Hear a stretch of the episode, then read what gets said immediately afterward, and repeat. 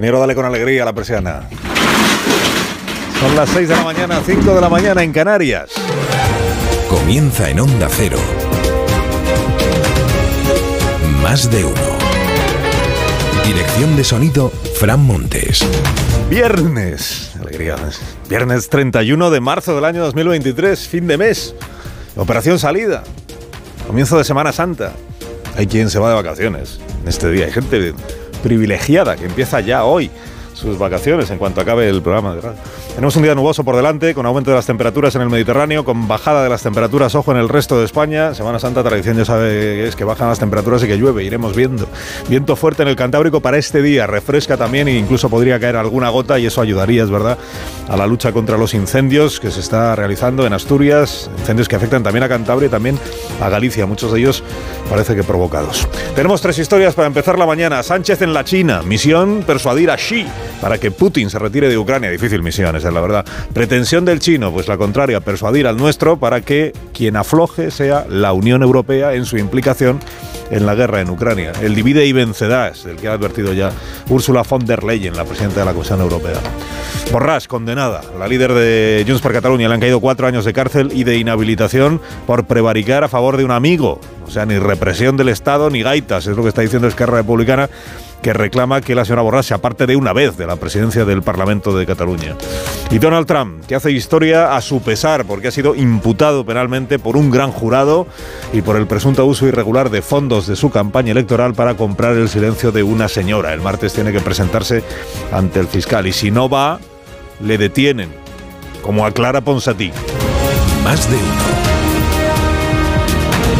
Alsina en Onda Cero. La primera historia de la mañana, que es que hasta ahora está previsto que comience un almuerzo que el primer ministro chino, no el presidente Xi todavía, el primer ministro ofrece a Pedro Sánchez, al ministro Álvarez y al resto de la delegación española que está de visita oficial en aquel país. Después, del, después de eso, el presidente del gobierno de España se va a reunir con empresarios, con turoperadores chinos, les va a convencer de las bondades que tiene nuestro país, que esta es una de las razones que se eh, que uno de los objetivos que se cumplen siempre en este tipo de viajes les, les va a intentar convencer de que se gasten más dinero eh, cuando visiten España, eh, turismo de más calidad que decimos, o sea, con, con más gasto. Y luego ya, 10 de la mañana, hora española, llegará el momento más esperado por el Palacio de la Moncloa, que es el momento en el que el presidente Xi recibe a Pedro Sánchez y, hablan. Y hablan pues de las cosas. De, las cosas. ¿De qué van a hablar? Pues bueno, el presidente eh, tiene ya anunciado que si, si se trata de la cuestión de la guerra de Ucrania, que ahí tiene claro lo que le va a decir a, a Xi. Y lo que le va a decir es lo que ya le dijo la Unión Europea cuando presentó el, la propuesta esta de paz del gobierno de China. Y lo que le va a decir, por tanto, es, eh, aquí lo que tiene que pasar es que Putin retire sus tropas de Ucrania. Es decir, que, que Putin ponga fin a la invasión. Y luego ya hablamos, o, hablan ellos. Luego ya hablan el gobierno de Zelensky el gobierno de Rusia de lo que tengan que hablar. Pero no tiene sentido plantear una negociación eh, con vistas a una paz si la parte agresora sigue adelante con la agresión, si no se ha detenido esa agresión, si sigue con, con, los bombardeos, con los ataques y con la presencia terrestre de tropas, sobre todo en el este de Ucrania, ¿no? Primero que ponga fin a todo eso, que asuma que ha invadido ilegalmente un país vecino, que se retire y luego ya que se pongan a hablar de lo que quieran. Esta, en esta posición, el presidente del gobierno de España ha sido nítido desde el primer momento, desde el primer día y también desde que China presentó su propuesta de paz. Así que en ese sentido no parece que vaya a haber ninguna sorpresa. Tam, también sería una sorpresa que el presidente Xi le dijese, pues tío, tienes razón. Pues voy a llamar ahora mismo a Putin para que retire sus tropas, de, porque no está en eso. El chino está en que parezca que es un mediador cuando en realidad está de parte del, del, caudillo ruso en toda esta historia. Es verdad que no comparte muchas de las cosas que ha hecho durante la guerra, porque la guerra no le va bien a Putin o no la está diseñando bien, pero en esencia está del lado del, del presidente ruso. Bueno, ha advertido la presidenta de la Comisión Europea, Ursula von der Leyen, no es, solo, Sánchez el, el, único gobernante europeo que va a ir a China. Están invitadas otras personas, está invitado Macron, está invitada la propia Comisión Europea. Claro, eh, en la Comisión Europea lo que se están maliciando desde hace ya tiempo es que hay una ofensiva diplomática por parte del gobierno chino que lo que busca es generar todo lo que pueda una división entre los 27 países, 27 gobernantes de los países de la Unión Europea. Es decir, se sembrar la semilla de la discordia en la Unión Europea, no solo sobre este asunto de Ucrania, también sobre otras cuestiones que tienen que ver con inversiones comerciales y económicas, con vistas a debilitar la posición de la Unión Europea respecto de la eh, guerra en Ucrania y la, posición que hasta este momento viene siendo, desde el primer día, de una eh, casi insólita unidad, porque esto, esta sí ha sido una de las sorpresas del desarrollo de la guerra en Ucrania, la posición unánime, firme eh, y sin fisuras de la Unión Europea, también de los países que en muchos casos son los mismos, que formamos la Alianza Atlántica, la OTAN. Bueno, por tanto, a lo largo de esta mañana sí habrá un gran eco mediático para la presencia del de, presidente Sánchez en China, a diferencia de lo que ha pasado estos últimos días por lo de Ana Obregón y la portada de Lola y todo lo demás. Cuestiones que afectan al gobierno. El gobierno ayer tuvo dos motivos de satisfacción y además lo comprobamos en este programa escuchando al ministro Escrivá que ayer estaba que lo tiraba. Primero, la aprobación de la reforma de las pensiones en el Congreso de los Diputados, con la única sorpresa que se produjo en, el Parlamento, votaron a favor los que estaba previsto que votaran a favor, el Frankenstein, el Frente Amplio, como usted lo quiera llamar, y la única sorpresa es que se abstuvo el grupo parlamentario de Vox en la reforma de las pensiones. Pero bueno, Escribá ya dijo aquí ayer por la mañana que es que no hay una reforma mejor en la, en la historia del mundo mundial, que por tanto, ¿cómo no, no se la van a apoyar?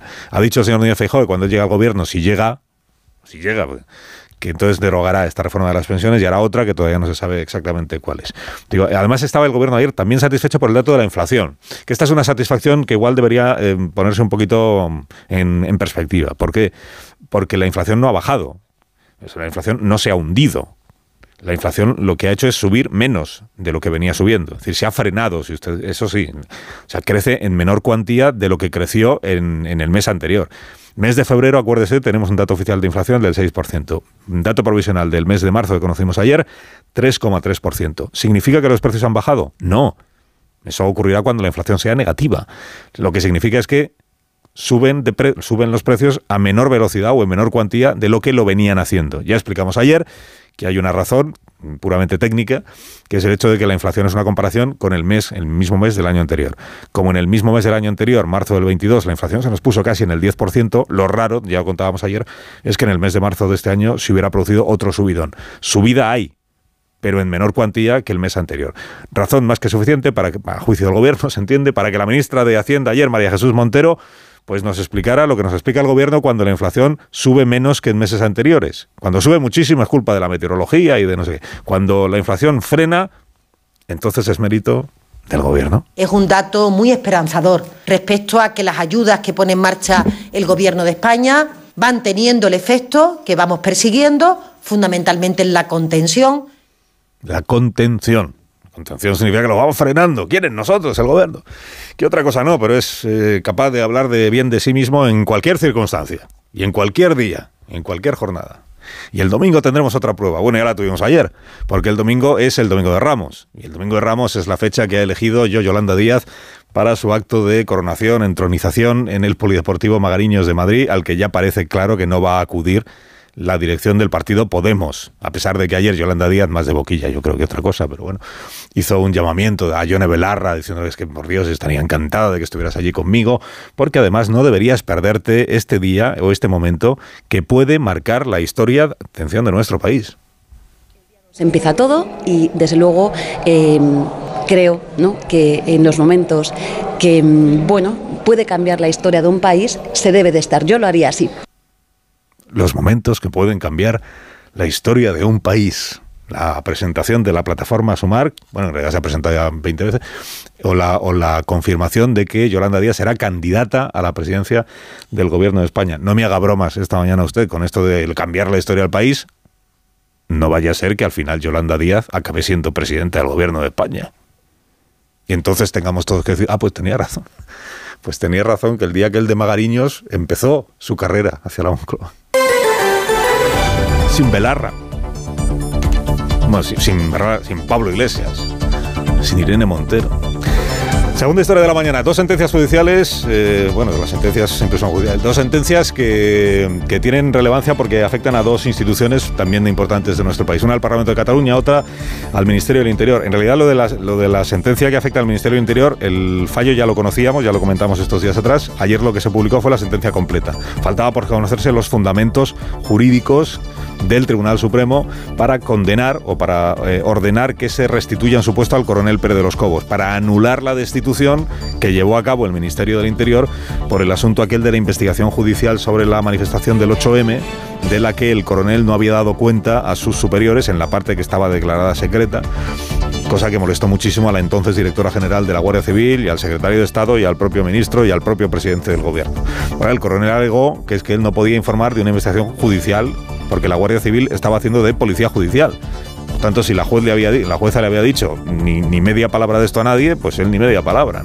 El Supremo de esta manera eh, digamos que mm, rechaza la, la, argumentación que utilizó el Ministerio del Interior. De hecho, eso es lo que dice que lo de la pérdida de confianza es verdad que lo puede alegar cualquier responsable para destituir a un cargo de confianza, pero que en este caso la razón que se dio no se corresponde, con, no es una razón válida. ¿no? Y dice algo más el Tribunal Supremo, que es lo que más destacan hoy todos los periódicos, que es esto de que se produjo una interferencia gubernativa inadmisible en una investigación judicial. O sea que no es quien, ni la directora de la Guardia Civil, ni ningún cargo del Ministerio del Interior, para decirle a un coronel de la Guardia Civil o a la Guardia Civil que está haciendo de policía judicial que le informe de una investigación que la jueza ha declarado eh, secreta. secreta. Bueno, ¿qué viene ahora? Que viene ahora. Ahora que ya se conoce, ahora ya el Ministerio ya tiene lo que decía que le faltaba, que era conocer los argumentos. Ahora que ya se conoce, tiene que restituir al coronel Pérez de los Cobos en su puesto. Creo que tiene dos meses de plazo para hacerlo. No es un secreto tampoco a la vista de lo que ha ido diciendo el ministro durante esta semana, que su intención es reponerle y luego volverle a quitar, mm, alegando pérdida de confianza y punto, argumentándolo bien, si es que se puede argumentar en esta ocasión y de otra manera. Mm, hoy los periódicos, luego ya les iremos contando, pero digamos que son todos bastante críticos eh, con, distintos grados de intensidad, si usted quiere, bastante críticos con el ministerio, con el ministro Grande Marlasca, por haber dicho esta semana en el Congreso de los Diputados o por haber insinuado que el coronel Pérez de los Cobos tiene alguna responsabilidad en el uso corrupto de los fondos reservados para la operación Kitchen. Esto que algunos medios llaman hoy insidia. Y el mundo que ha hablado con el entorno del coronel Pérez de los Cobos, no sé cómo de cercano el entorno, pero lo que dice es que tiene intención el coronel de querellarse contra el ministro por haberle eh, imputado, aunque fuera de una manera sugerida, por haberle imputado un acto que él entiende que sería de que, que su entorno entiende que sería de corrupción. Bueno, además de eso, la otra sentencia es la del Tribunal Superior de Justicia de Cataluña. Condenada, esto tampoco ha sido una sorpresa, Laura Borràs. Laura Borràs es presidenta del Parlamento de Cataluña y líder de Junts per Catalunya, que es el partido de Carles Puigdemont. Sigue siendo presidenta, aunque está suspendida en su, en su función parlamentaria, a la espera de que se produjera o que se conociera qué quedaba la sentencia. Y, en fin, la sentencia ha sido lo que se esperaba, que es que la condenan por un caso de corrupción o de prevaricación y falsedad documental con el fin de pitufear contratos, adjudicaciones del, Instituto de las Letras Catalanas para favorecer a un amigo suyo. El tribunal da por probados los hechos.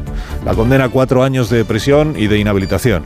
Lo que pasa es que a la vez el tribunal le dice al gobierno de España que es partidario de un indulto parcial porque entiende que aplicando estrictamente como ha hecho la legislación, la pena que sale es excesiva o entiende que es desproporcionada y por eso pide el indulto parcial para que no tenga que ingresar en prisión la señora Borrás. O sea que Pedro Sánchez tiene sobre va a tener sobre su mesa una nueva decisión que afecta al indulto de una independentista. Ya, pero este es un caso, dirá, este es un caso de corrupción, no es un caso de sedición. La cosa es indultar a, los sediciosos condenados a 13 años de cárcel, no me lo vas a comparar con indultar a una persona corrupta que está condenada a 4 años en lugar de a 13. Es verdad que con el Código Penal en la mano lo primero es más grave que lo segundo, pero como lo primero tiene una finalidad política de desinflamar y no sé qué, y lo segundo no, bueno, se verá si la indultan o no la indultan. Sobre la presidencia del Parlamento de Cataluña, no ha dado ella precisamente prueba o indicio de que tenga intención de apartarse del cargo. Porque ella insiste en la matraca esta de que es un acto de represión del Estado por ser independentista y que ahora es que Republicana está intentando aprovecharse. A todos aquellos que me habían sentenciado a todos los que me habían sentenciado antes del juicio y a todos los que quisieran verme fuera de la política, les pregunto si están dispuestos a aprovecharse de los efectos de la represión española contra el independentismo para usarlo con fines partidistas. Partidistas. Bueno, el presidente de Aragonés ya ha dicho que esto no es no tiene nada que ver ni con la represión ni con el independentismo ni con nada, que lo que tiene que ver es con un con una actuación eh, ilegal desde un cargo eh, administrativo y que por tanto lo que tiene que hacer es apartarse ya de una vez y ha invitado a Junts per Catalunya a que se ponga las pilas para elegir un nuevo presidente o presidenta del Parlamento catalán. No se olvida el presidente aragonés de lo que dijo en este programa en el mes de julio del año pasado. Fue la primera vez que él se refirió a este asunto y aquí dijo lo mismo que repitió. Esto no es represión del Estado y si esta señora fuera de Esquerra Republicana de Cataluña ya estaría fuera del cargo. Pero como es de Junts, el partido de Puigdemont, que va a concurrir a las elecciones municipales, por tanto, partido Junts per Cataluña, y esto es lo que Esquerra no va a olvidar, va a concurrir a las elecciones municipales en Cataluña este mes de mayo, con la líder del partido condenada no por enfrentarse al Estado y bla, bla, bla, sino por un delito de lo que antes se llamaba claramente corrupción. La tercera historia de la mañana la protagoniza un jurado, un gran jurado de Nueva York que ha decidido que sí hay razones para imputar penalmente a Donald Trump, el expresidente de los Estados Unidos, por el caso este de Stormy Daniels, que es el nombre artístico de una señora que se dedicaba al cine y que, eh, según ella, tuvo una relación con Donald Trump que luego este intentó acallar o silenciar o que ella no hablara. Y, el asunto no es que comprara el silencio de la señora, sino que utilizó fondos de la campaña electoral para comprar ese silencio. Y ahí es donde ve el gran jurado que hay razones sobradas para poder llevar adelante una imputación. Y la imputación ya es formal y por tanto el, caso sigue adelante. Y ahora lo que le corresponde a Donald Trump es presentarse para poder mm, ser informado de los cargos que sobre él pesarán y para poder enfrentarse al juicio que en su momento tendrá que celebrarse.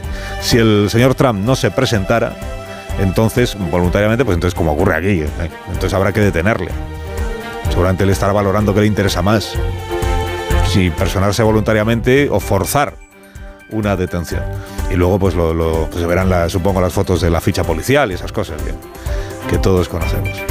Los de Donald Trump están diciendo que esto es un caso claro de persecución política porque el fiscal que lidera esta investigación, allí sabe usted que, que se vota a los fiscales y a los, jueces en algunos casos, se, les elige con, los eligen los ciudadanos. Entonces están en campaña permanente también en cuestiones judiciales, no como aquí.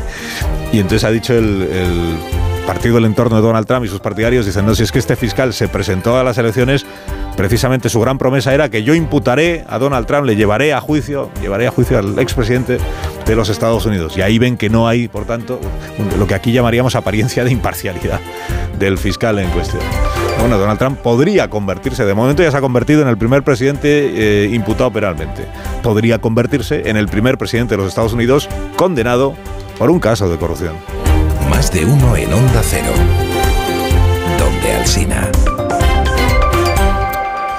Investigados por otros asuntos ha habido varios, los impeachment y todo eso, ¿no? Y uno que, que tuvo que subirse al helicóptero, dimitir y marcharse a su casa, que fue Nixon, ¿no? Pero juzgado todavía penalmente, digo, eh, es el primer caso. Bueno, mm, periódicos de esta mañana, 6 y 17, una menos en Canarias. Títulos de los diarios del día de hoy. El periódico de España dice que el choque entre Díaz y Podemos dispara el riesgo de ruptura. Ya todos los periódicos informan esta mañana de que se da por hecho en Podemos y en el entorno de Yolanda Díaz, en Sumar, o como se llama, que no va a haber ningún tipo de acuerdo, que ya solo falta que lo digan claramente. En el periódico de Cataluña, Borrás se niega a dimitir después de ser condenada. Dice el diario El País que Donald Trump ha sido imputado por el gran jurado. Destaca también que Laura Borrás es condenada a cuatro años, pero el, el tribunal pide el indulto parcial. En la razón dicen que Esquerra se desmarca eh, no en este asunto de Laura Borra, sino en lo del solo sí es sí. Esquerra se desmarca e intenta mejorar por su cuenta el solo sí es sí del PSOE. Se alejan de los intentos de Podemos por pactar enmiendas conjuntas a la ley. Dice la razón que el partido de Irene Montero se queda más solo en la pugna con Ferraz en materia de igualdad. Más solo que la una, podría haber dicho. En el diario ABC, la sentencia del Supremo hunde a Marlasca. Cuenta también el diario ABC, o destaca mucho, el, caso de un candidato que iba en la lista, o iba a haber ido en la lista de Francina Armengol en Baleares a las próximas elecciones, iba de número 6 fichaje que había anunciado, es un psiquiatra eh, infantil, y que ha dimitido él ha dicho que por razones personales, o sea, ha admitido, se ha apartado de la lista. Él ha dicho que por razones personales, pero la prensa balear había publicado que había recurrido a la gestación subrogada o vientre de alquiler para ser padre. Y este ahora ya mm, vamos camino de que haber incurrido, haber recurrido a la gestación subrogada te inhabilita para presentarse, para presentarte a unas elecciones, al menos en las formaciones que están en contra de, este procedimiento. La vanguardia, Laura Borrás en roca en el Parlamento, pese a la condena. En el diario El Mundo, la acusación de Marlasca es falsa y es difamatoria, entrecomillado, porque se lo atribuye al entorno del coronel Pérez de los Cobos. El Confidencial dice que un sector del PP pide celebrar un congreso ideológico antes de las generales. En el español, que Trump se convierte en el primer expresidente imputado. El Independiente dice que las grandes gasolineras aprovechan la bajada del petróleo para poner fin a los descuentos en Semana Santa. Y en el diario.es, 48 horas decisivas para la unidad de la izquierda del PSOE. ¿Qué Día Internacional celebras hoy? Elena, bueno, buenos días. Muy buenos días, Carlos. Hoy es 31 de marzo y eso quiere decir que es el Día de la Patata un tubérculo que empezó a cultivarse hace ya 8.000 años en los Andes. Hoy es el segundo alimento más consumido del mundo después del arroz. Su versión frita es la más popular. Tiene incluso su propio día mundial el 20 de agosto. Las patatas fritas se las debemos a los belgas. Nacieron en el siglo XVII en la provincia de Namur. Sus habitantes empezaron a freír patatas durante un frío invierno que dejó congelado el río Mosa, dejándoles sin el pescado frito que solían comer. En nuestra gastronomía, una receta que destaca es la de las bravas, que se inventaron entre los años 50-60 en Madrid, donde exactamente no se sabe, pero se cree que en Casa Pellico o en La Casona, dos bares ya desaparecidos. Las patatas son fuente de vitamina B y C, son ricas en fibra, antioxidantes y ayudan también a fortalecer nuestro sistema inmunitario. Para reconocer este alimento básico en todo el mundo se creó este día y por esa razón nosotros hoy también celebramos el Día Mundial de la Patata. Más de uno en Onda Cero.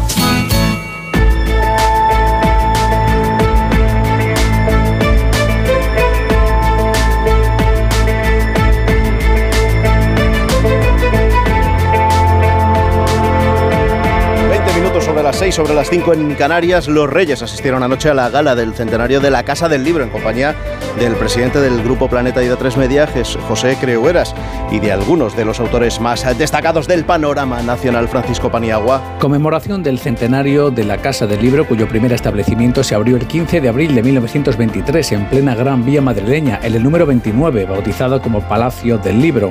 La Casa del Libro fue la primera librería que dejó tocar los libros físicamente, un acto de celebración con los Reyes para conmemorar los lazos que unen a quienes escriben con más de 40 autores presentes en la celebración con los lectores, los verdaderos protagonistas de este centenario. Y de la actualidad deportiva, la victoria esta madrugada de Alcaraz, ya está en semis en Miami. Y esta noche que vuelve la liga después del parón de selecciones. Ana Rodríguez, buenos días. Hola, ¿qué tal? Buenos días. Tras este parón por los partidos de selecciones, vuelve la liga a primera división. Esta noche a las 9 comienza la jornada 27 con el partido entre el Mallorca y Osasuna. Mañana turno para el líder, para el Barça, que juega en casa del colista del Elche, que estrena entrenador.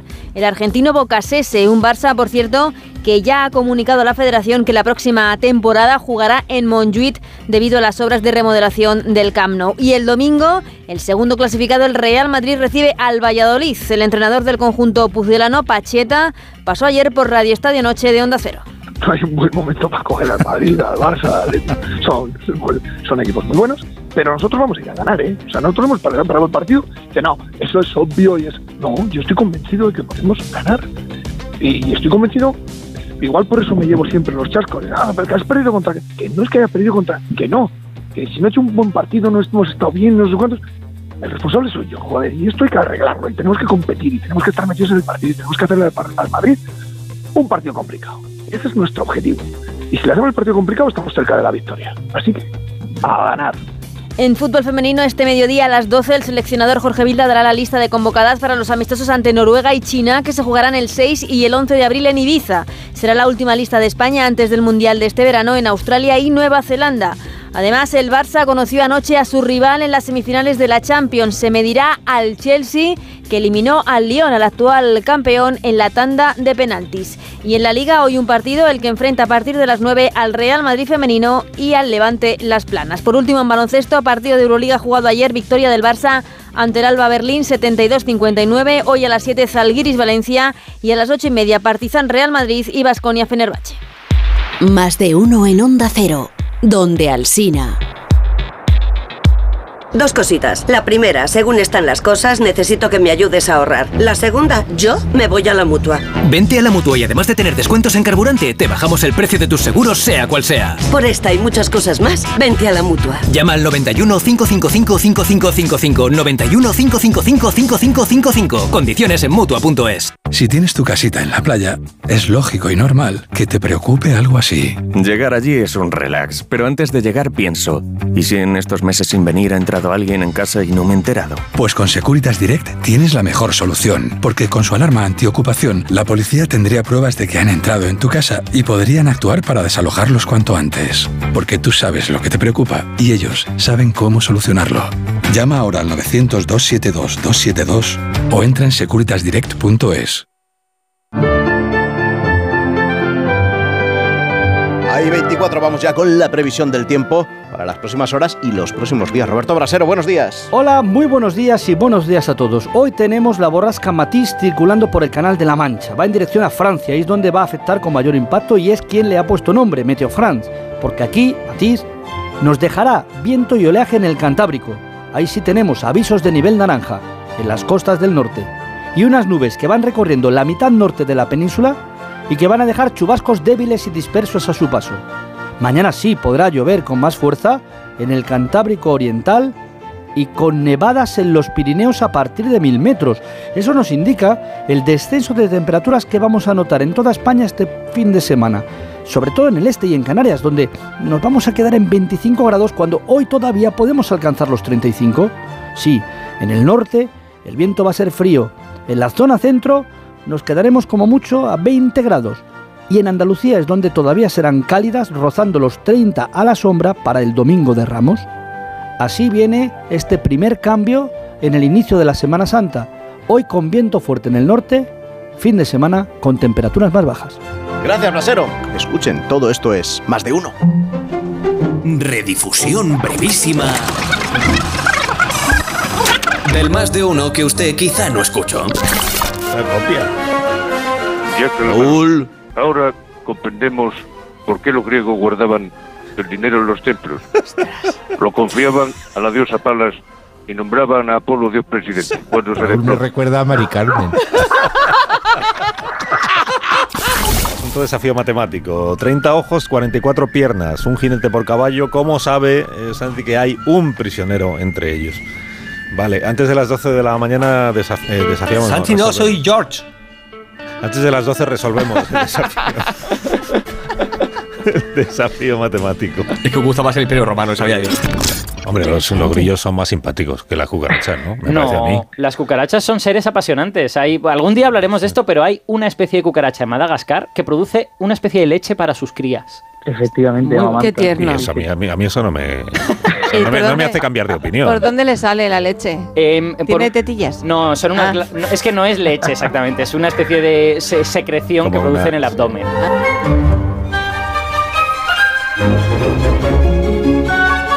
Más de uno. En Onda Cero. Onda Cero. El campo, la ganadería, el mar, la naturaleza y el mundo rural en Onda Agraria. Hablaremos de campo, hablaremos de agricultura, de ganadería, de agroindustria y de alimentación. Soledad, muy buenos días. Muy buenos Bueno, días, pues llegamos a la sección que dedicamos a la ganadería y una vez más el protagonista va a ser el lobo, pero no por Los sí mismo. mercados, los alimentos, la cesta de la compra. Las cooperativas son muy importantes también desde el punto de vista social, de asentamiento de la población en el territorio. Y esa Pero cuando el precio se dispara, se retrae también el consumo y por tanto no es bueno para los Onda Agraria, con Pablo Rodríguez Pinilla y Soledad de Juan. Sábados y domingos a las 6 de la mañana y cuando quieras en la app y en la web de Onda Cero. Te mereces esta radio. Onda Cero, tu radio.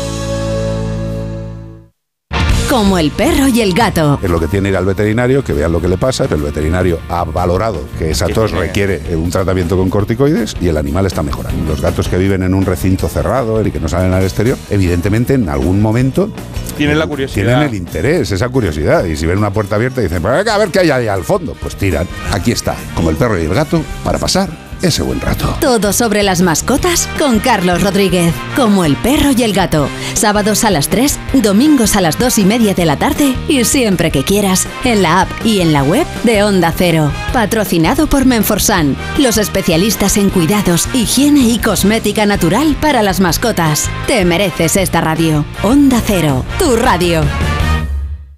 Los sábados y domingos toda la información en Noticias Fin de Semana. Según los datos que están ofreciendo las autonomías que confirman hoy que este seguimos en Estados Unidos para contarles que se ha aprobado ya la aplicación. Porque la actualidad no se detiene. La Guardia Civil ha echado el guante a la mujer que presuntamente provocó el incendio del Aún así hay noticias que nos satisface dar. La de que hay una provincia. Esto es lo que está pasando ahí fuera. Noticias Fin de Semana con Juan Diego Guerrero. Sábados y domingos a las 7 de la mañana y a las 2 de la tarde. Y siempre que quieras en la app y en la web de Onda Cero. Te mereces esta radio. Onda Cero, tu radio.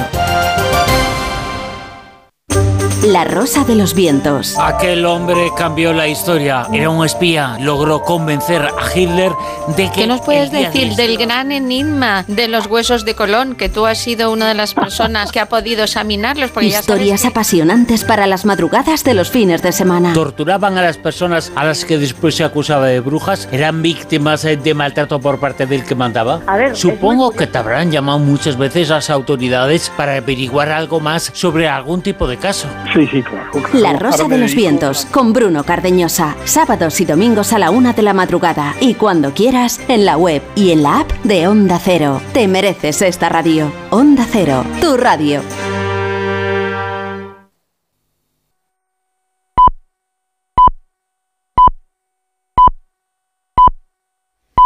Son las seis y media de la mañana, cinco y media en Canarias.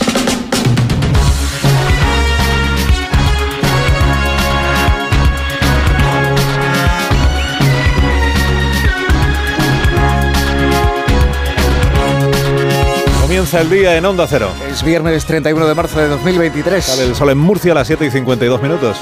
En Melilla a las 8 en punto, en Oviedo a las 8 y 8 minutos, en Badajoz a las 8 y cuarto de la mañana. Y tenemos por delante un día de nubes en gran parte de la península, sobre todo en el norte, en Galicia esperamos chubascos, también podría caer alguna gota en puntos de Castilla y León, en País Vasco y en los Pirineos. En el este peninsular vamos a tener cielos despejados, en Baleares lucirá plenamente el sol y en Canarias tenemos nubes acompañadas todavía de calima. Los termómetros vuelven a bajar este viernes en prácticamente todo el país, excepto en el Mediterráneo, con máximas de hasta 34 grados en Murcia.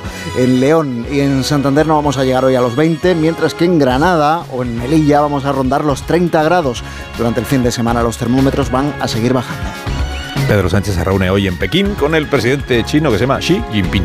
El encuentro está previsto a partir de las 10 de la mañana hora peninsular. Sánchez busca en este viaje reforzar las relaciones bilaterales con el gigante asiático, aunque el asunto central de esta reunión se espera que sea la guerra en Ucrania y el plan de Pekín para la paz. En su primera intervención en China, el presidente Sánchez denunció ayer la brutal e ilegal agresión por parte de Rusia. Hoy el mensaje que pretende trasladar así es que China es una potencia estabilizadora que puede tener un papel fundamental en la evolución de la guerra, sobre todo si acaba suministrando armamento a Moscú, como le reclama Putin. Sánchez intentará persuadir así de que esta crisis no beneficia a nadie. Este viernes a las 3 empieza la operación especial de tráfico para la Semana Santa. Que se extiende hasta el 10 de abril, dividida en dos fases. La primera desde hoy hasta el domingo de Ramos y la segunda desde el próximo miércoles hasta el lunes de Pascua, que es festivo en seis comunidades autónomas. La DGT estima 16 millones de desplazamientos por las carreteras de nuestro país esta Semana Santa. Para su control se va a poner en marcha un operativo con radares fijos y móviles, con helicópteros, con drones y furgonetas camufladas.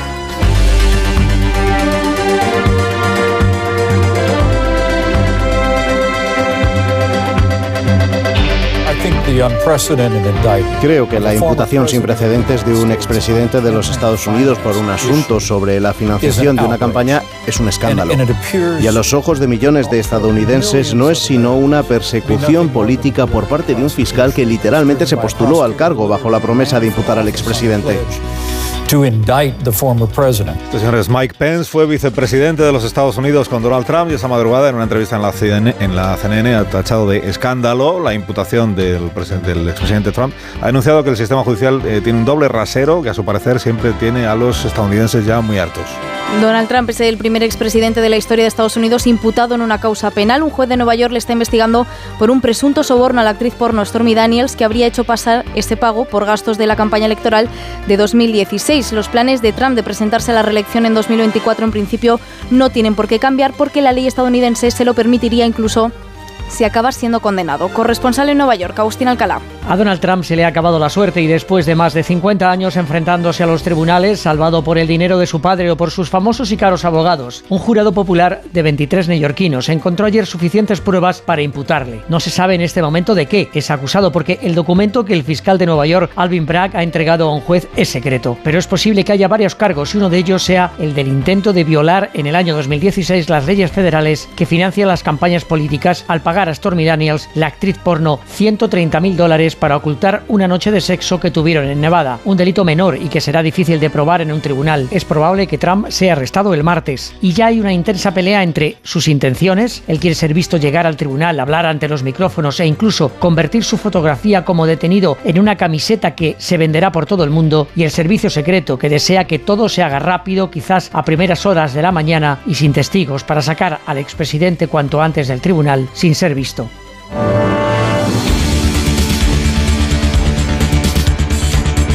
Aquesta sentència ni és ferma Esta sentencia ni es firme ni es justa y no me impedirá seguir trabajando para el único objetivo por el que entré en política, seguir trabajando para conseguir la independencia de Cataluña. assolir la independència de Catalunya.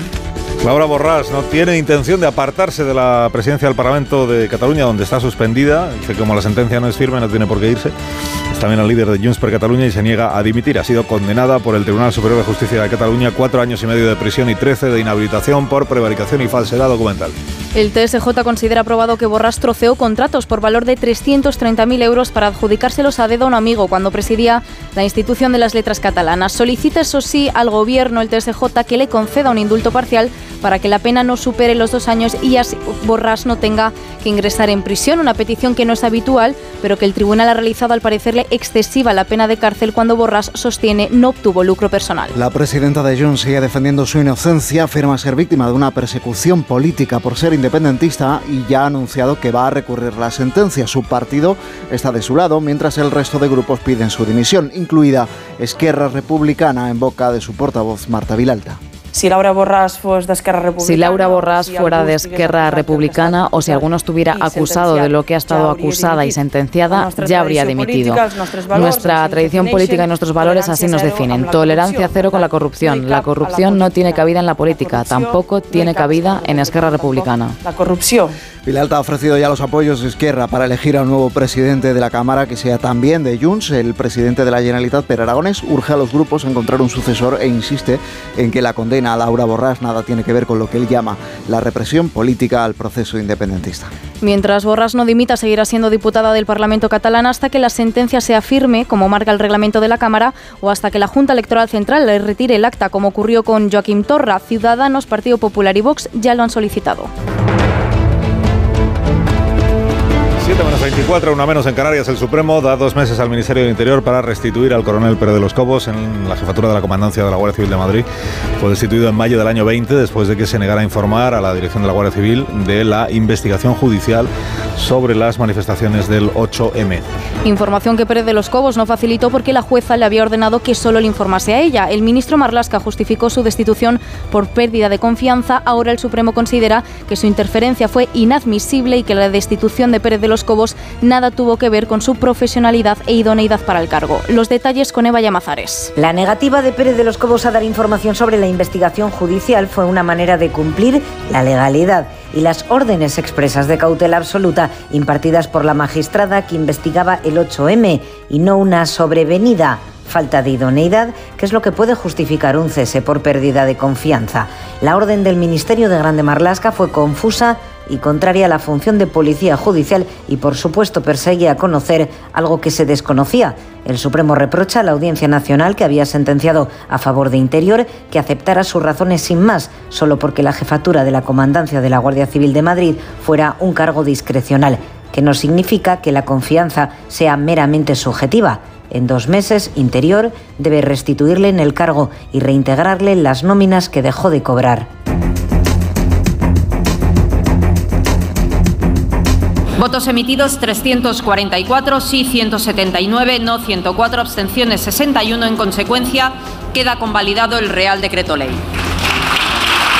Es el momento en el que Meritxell Batet, la presidenta del Congreso, anunció la convalidación del decreto de la reforma de las pensiones que ha impulsado el ministro Escribá y que ahora pasa a tramitarse como proyecto de ley, lo que va a permitir a los grupos incorporar las modificaciones que consideren necesarias. El texto ha sido aprobado gracias a los votos de los socios habituales del gobierno y con la ayuda de la abstención por sorpresa de Vox. En contra ha votado Ciudadanos y el Partido Popular que reprocha al gobierno haberse enterado del contenido de la reforma a través de los medios. Quejas que para el ministro Escribá son solo excusas para no apoyar un texto que según él, era o será de referencia internacional. Caridad García. El ministro tuvo ayer una nueva oportunidad de explicar su reforma. Cuanto más lo hace, confesaba en más de uno, más le gusta el texto una norma que a su juicio permite afrontar el reto demográfico. Tras escuchar su exposición inicial, llegaba el turno de los grupos. Ninguno le dio carta blanca porque todos esperan mejoras en la tramitación, pero Escriba logró el consenso que necesitaba, con la sorpresa de Vox y de Bildu. Dos abstenciones a modo de gesto, distanciarse del PP los primeros, hacer valer su apoyo los segundos. Escuchamos a sus portavoces Pablo Saez y Merche Aizpurúa. Señor ministro, ni el presidente ni usted generan confianza. Esta reforma debería ser más ambiciosa, más valiente. Esquerra y Unidas Podemos, que contribuyeron a la mayoría de los 179 síes, celebran el viraje ideológico de Escribá, al que los portavoces de la derecha recordaron ayer su pasado y su hemeroteca. Esta segunda parte de la reforma de las pensiones entrará en vigor al día siguiente de su publicación en el BOE, excepto algunos apartados que lo harán en los próximos años. Es el caso, por ejemplo, del incremento de las pensiones mínimas o de la cuota de solidaridad que pagarán las rentas más altas. El texto incorpora también una subida de las bases máximas y las cotizaciones y establece un modelo dual para calcular la pensión. Se hará entre los últimos 25 años cotizados o los últimos 29, excluyendo en este caso los dos peores, y se elegirá la fórmula más favorable para cada contribuyente.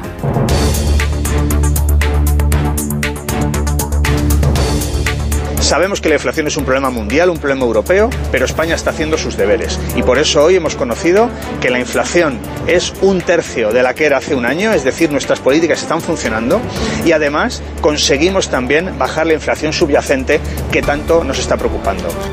Ministro Bolaños, ministro de la Presidencia, ayer celebraba el dato de la inflación del mes de marzo, un cierto respiro como contábamos ya ayer, ha vuelto a subir la inflación, pero un 3,3%, que hombre, comparado con el eh, dato que teníamos antes, del mes de marzo, que fue del mes de febrero, fue un 6, pues lleva al gobierno a celebrar el freno en el encarecimiento de los productos. Son tres puntos menos casi que en febrero y es la tasa más baja desde agosto de 2021. Para el Ejecutivo los datos son magníficos y demuestran que las medidas que están implementando funcionan. Sin embargo, pese a la bajada del IPC, los precios siguen subiendo. Se mantiene especialmente alta además la inflación subyacente, la que no tiene en cuenta la energía ni los alimentos no elaborados, en el 7,5%. Esa aparente contradicción de que la tasa baje pero los precios suban se debe a que el IPC interanual se calcula comparándolo con el mismo mes del año anterior. Y en marzo de 2022 la inflación se disparó hasta el 9,8% como consecuencia de la guerra en Ucrania. Ese matiz precisamente es el que ha recordado el líder del Partido Popular, Alberto Núñez Feijóo, al gobierno, a quien afea su triunfalismo déficit público casi 10 veces más que Portugal y en lo que se refiere a inflación, un 14% en los últimos dos años y una inflación persistente del 7,5%. No creo que sean datos para festejar. También los sindicatos reclaman prudencia en la celebración de los datos, recuerdan al gobierno que la inflación subyacente sigue siendo muy elevada y le reclaman más medidas. Hoy termina el plazo para solicitar el cheque de 200 euros aprobado por el Gobierno precisamente para ayudar a las familias a hacer frente a la inflación. Más de uno en Onda Cero. Carlos Alsina.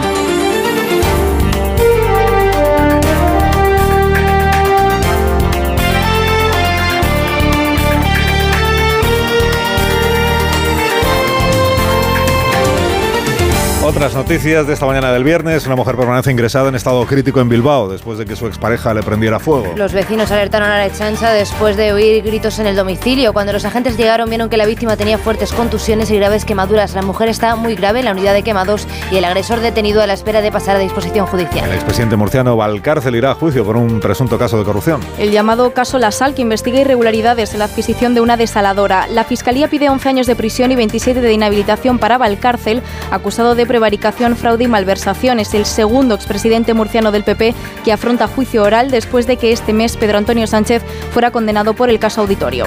Emite uno de los fichajes para la campaña de la presidenta balear Francina Armengol tras la polémica de la gestación subrogada. Oriol Lafau, padre de una niña por ese procedimiento, iba a ser el número 6 de las listas por Mallorca el 28 de mayo. Psiquiatra de profesión, experto en salud mental, renuncia alegando motivos personales después de que miembros del Partido Socialista Balear dijeran que la gestación subrogada es violencia y explotación contra las mujeres. Los, los autores del ciberataque al Clinic de Barcelona han empezado a difundir en Telegram datos de los pacientes. Las historias clínicas, pero también información de los trabajadores, como sus correos correos electrónicos o sus salarios. Los ciberdelincuentes amenazan con seguir publicando si la Generalitat de Cataluña no paga más de 4 millones de euros. Los Mossos han bloqueado ya dos servidores con información publicada. Detenidos ocho activistas climáticos por lanzar pintura roja contra la fachada del Congreso de los Diputados. Manchando dos columnas, las escaleras le aparece a uno de los leones. Los activistas quieren reclamar así atención para la crisis climática. Ayer, por cierto, comenzó además el juicio contra los jóvenes que en abril del año pasado lanzaron zumo de remolacha contra esa misma fachada. Y el Papa Francisco no oficiará misas en Semana Santa debido a su estado de salud. Sufre una bronquitis de origen infeccioso y continúa ingresado en un hospital de Roma, aunque el Vaticano ha explicado que se encuentra bien, mejora notablemente y será dado de alta en los próximos días. En Onda Cero, más de uno.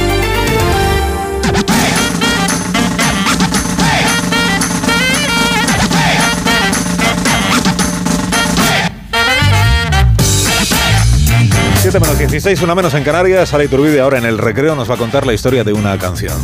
Buenos días, Sara. Muy buenos días, Carlos.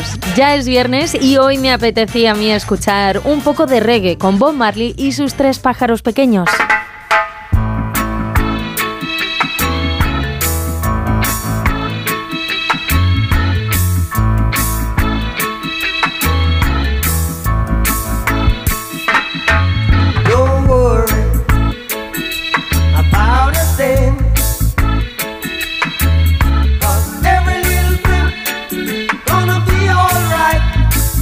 El estribillo de esta canción dice no te preocupes por nada, porque cada detalle, cada pequeña cosa va a ir bien. Este mensaje tan inspirador y optimista y que fue la base de la composición de este tema que ha pasado a la historia, fue un mensaje que Bob Marley recibió de los pájaros que frecuentaban el porche de su casa en Jamaica. Uno de sus amigos más cercanos, que había estado presente cuando compuso el tema, confirmó que Marley tenía varios pájaros. Recuerda tres pequeños canarios que se posaban a menudo en el alféizar de su ventana cada día. Marley se inspiraba en muchas de las cosas que le rodeaban, observaba la vida y los pájaros fueron una de ellas.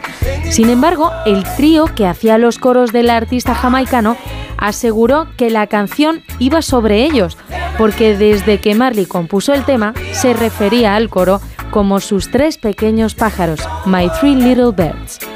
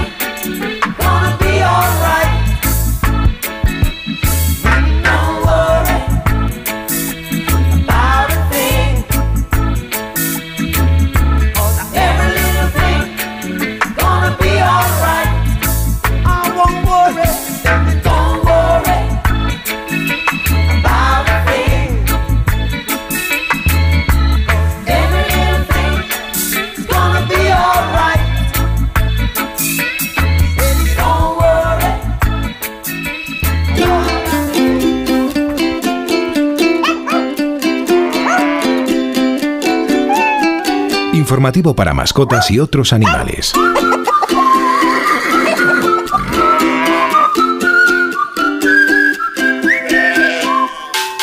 A los ratones que nos escuchen les pedimos que vayan haciendo las maletas, especialmente a los que migraron a la isla Marión, en el Océano Índico, porque allí se va a poner en marcha el programa de erradicación más grande del mundo de ratones no nativos. Se hace porque estos ratones están poniendo en peligro a las aves marinas de la isla. Los cazadores de focas del siglo XIX introdujeron a estos ratones de forma accidental y desde entonces han ido reproduciendo. Por eso ahora el gobierno de Sudáfrica, país al que pertenece la isla Marión, se ha visto obligado a actuar contra estos ratones que ponen en peligro las especies autóctonas. No es la primera vez que se tiene que actuar contra los ratones en esta isla, ya sucedió en el año 1947, pero la cosa salió mal Introdujeron cinco gatos para que acabasen con la plaga de ratones y lo que consiguieron fue que la población de gatos se multiplicara hasta llegar a 3.500 en solo unos años, generando otra invasión, esta de gatos. Esta vez esperan que la jugada les salga mejor y por eso la erradicación de ratones se va a hacer a través de unos helicópteros que van a esparcir pesticida en la isla. Así que si los ratones de la isla de Mario no se van por sus propias patas, les van a acabar echando. A nuestros oyentes los esturiones les gustará saber que algunos de los suyos vuelven a ser fértiles. Por primera vez en 23 años, los esturiones del río Yangtze, en China, han vuelto a poner huevos de forma autónoma. El año pasado esta especie protegida fue declarada en China como extinta en libertad debido a la sobrepesca, la contaminación y la pérdida de hábitat. Desesperados, los expertos solo conseguían que se reprodujeran de forma artificial, pero un equipo de investigadores confió en su fertilidad y decidieron hace unos meses liberar algunos ejemplares en un nido del río. Con el tiempo, observaron que sorprendentemente volvían a poner huevos. Y ahora, para la alegría de todos ellos, acaban de nacer nuevos pequeños esturiones Yangtze, por primera vez desde el año 2000. Más de uno. Dos cositas. La primera, con la que está cayendo le ha subido el precio del seguro a mi hija. La segunda, nosotros nos vamos a la mutua. Vente a la mutua con cualquiera de tus seguros y te bajamos su precio, sea cual sea. Llama al 91 555 5555. 91 555 5555. Por esta y muchas cosas más, vente a la mutua. Condiciones en mutua.es. Líder y lo más visto del viernes. ¡Menudo estratosférico! Ha demostrado un nivelazo espectacular. Lo que viene ahora es muy fuerte. Tu cara me suena. Hoy a las 10 de la noche en Antena 3. La tele abierta. Ya disponible en A3 Player Premium. Cuando te das cuenta de que tus niños ya no son tan niños, es lógico y normal que te preocupe esto. Ahora que mis hijos son adolescentes, los fines de semana salen solos hasta tarde y eso no me deja muy tranquila, la verdad. Esto te lo soluciona Securitas Direct, porque en su app tienen un botón SOS para pedir ayuda en caso de emergencia, respondiendo de inmediato para enviar ayuda donde estén, porque tú sabes lo que te preocupa y ellos saben cómo solucionarlo. Llama ahora al 900-272-272 o entra en securitasdirect.es. Hablemos claro. De vuelta funciona. Funciona tan bien que si nos escuchas y no eres un temerario, pagarás muy pocas multas y nunca perderás el carné. Garantizado. Bueno, sí, porque yo no he vuelto a pagar multas, aunque vengan, yo las escaneo a vosotros y la verdad que yo estoy muy contenta, incluso os he recomendado. Encima pagáis, si te retiran el carné. De vuelta. 900-200-240. 900-200-240 o devuelta.es. Mucho que ganar. Reacciona.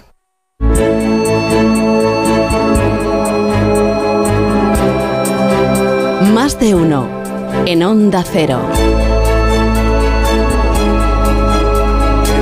Minutos llegamos a las 7 de la mañana, en 9 minutos llegamos a las 6 de la mañana en Canarias, tiempo ya en más de uno para repasar los titulares que más se destacan hoy en los diarios de tirada regional, como siempre mirando las portadas, María Gómez Prieto. El diario vasco Las y Castolas, los colegios vascos se rebelan y no enviarán a otros colegios a los alumnos que hayan solicitado sus centros. Anuncian que presentarán recursos ante el nuevo reparto de alumnos impulsado por Educación para evitar la segregación escolar.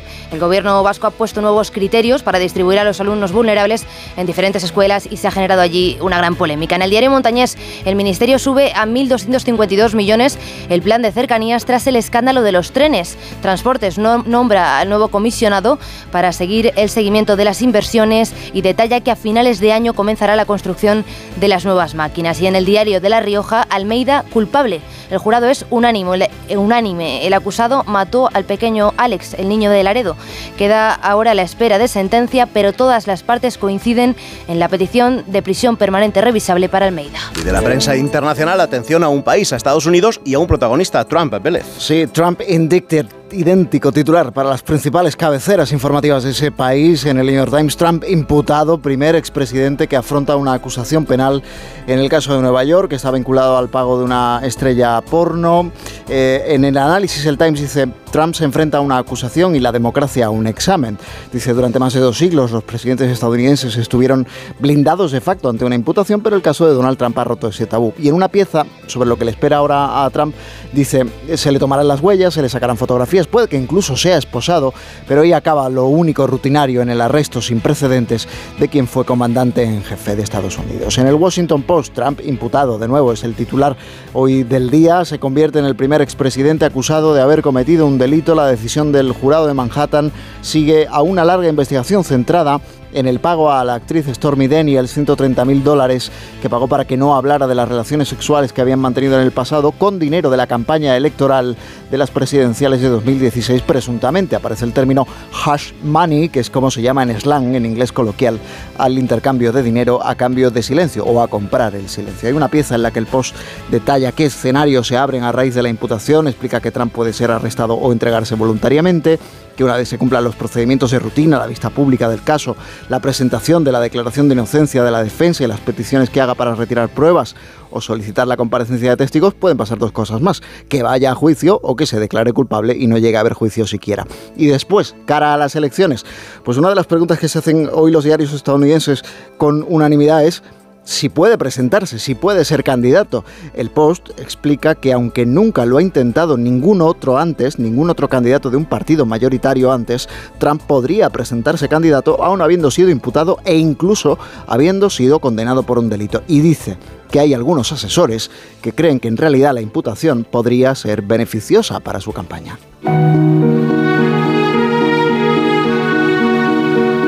Vamos ahora esa noticia que no interesa a nadie y que nos trae como siempre María Gutiérrez. ¿A dónde nos llevas hoy María? Buenos días. Buenos días. Hoy nos vamos hasta Tailandia, donde una enorme nube contaminante ha cubierto el norte de este país del sudeste asiático. Sus famosas playas tropicales y sus antiguas ruinas han quedado por el momento eclipsadas a causa de unas escenas casi apocalípticas que tienen que ver, como no, con la contaminación del aire y tan apocalípticas como peligrosas. De hecho, el gobierno está a punto de declarar zona desastre a esta parte del país porque los niveles de polvo superan en más de seis veces el nivel que se considera seguro.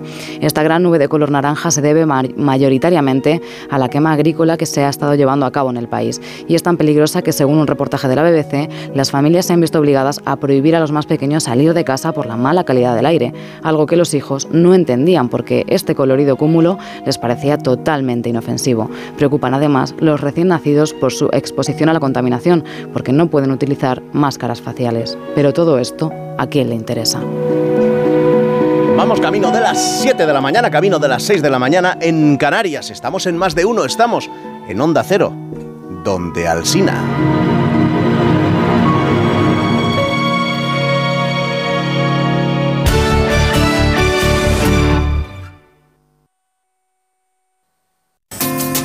Cuando se recibe una herencia, en muchas ocasiones no hay un acuerdo entre las partes. En Division Home compramos su parte sin importar su porcentaje. Infórmese en divisionhome.es y en el 91 737 90 57. 91 737 90 57.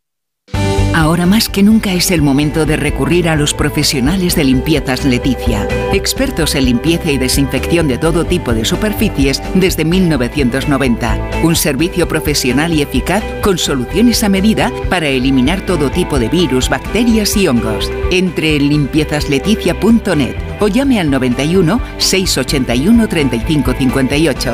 Ahora más que nunca, limpiezas Leticia. Big Big Mat Silviu.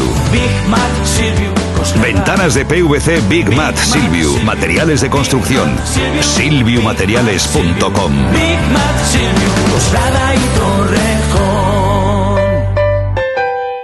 Las vacas Angus y Wagyu del Ganadería Organic comen pastos naturales reforzados con una mezcla de higos secos y pasta de aceite de oliva virgen extra. Es una carne increíble. Y como queremos que la pruebes, te llevamos del campo a tu casa dos solomillacos de 300 gramos, un chuletón de un kilo y cuatro hamburguesas de 150 gramos por solo 69 euros. Todo Angus Eco de Organic. Haz tu pedido 910 2010 910 2010 o en carneorganic.com.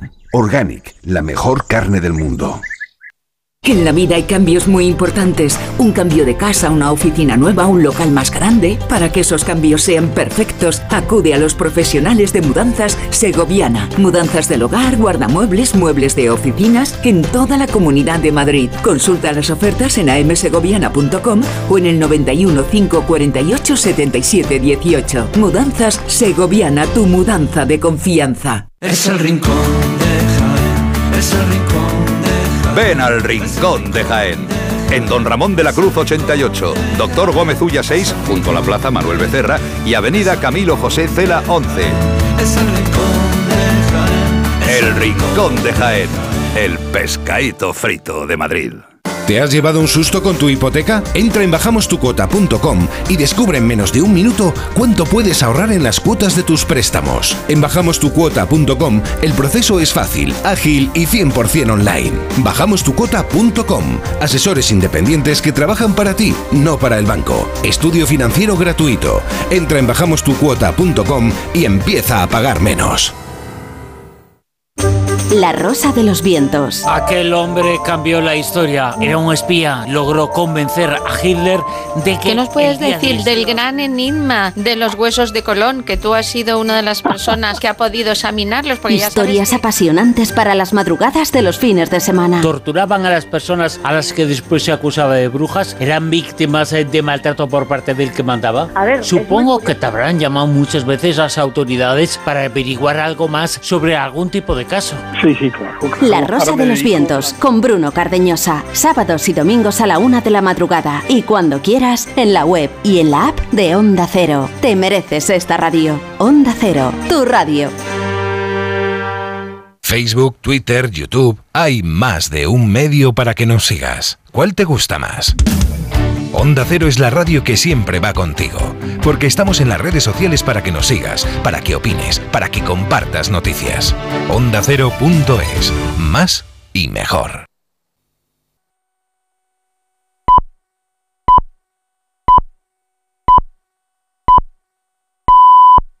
Me he quedado tirada con el coche. No puedo apoyar el pie. El incendio empezó en el salón. En estos momentos, ¿qué seguro elegirías? Elige Mafre, el mejor servicio 24/7 en acción, con más de 3.000 oficinas, 2.000 gestores telefónicos y 13.000 mediadores a tu disposición. Mafre, la aseguradora de más confianza en España. Más de uno en Onda Cero. Donde Alsina. Las 7 de la mañana, 6 en punto de la mañana en Canarias. Felicidades a los agilolfos, a las balbinas, a los guidos, los benjamines y los amoses. O sea, se llaman amos o amos. Y felicidades a Ivan McGregor, que hoy cumple 52 años y que seguro que nos estará escuchando. Él seguro que sí. Buenos días, desde Onda Cero.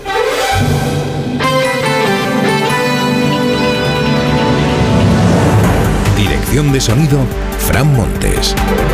Producción, María Jesús Moreno.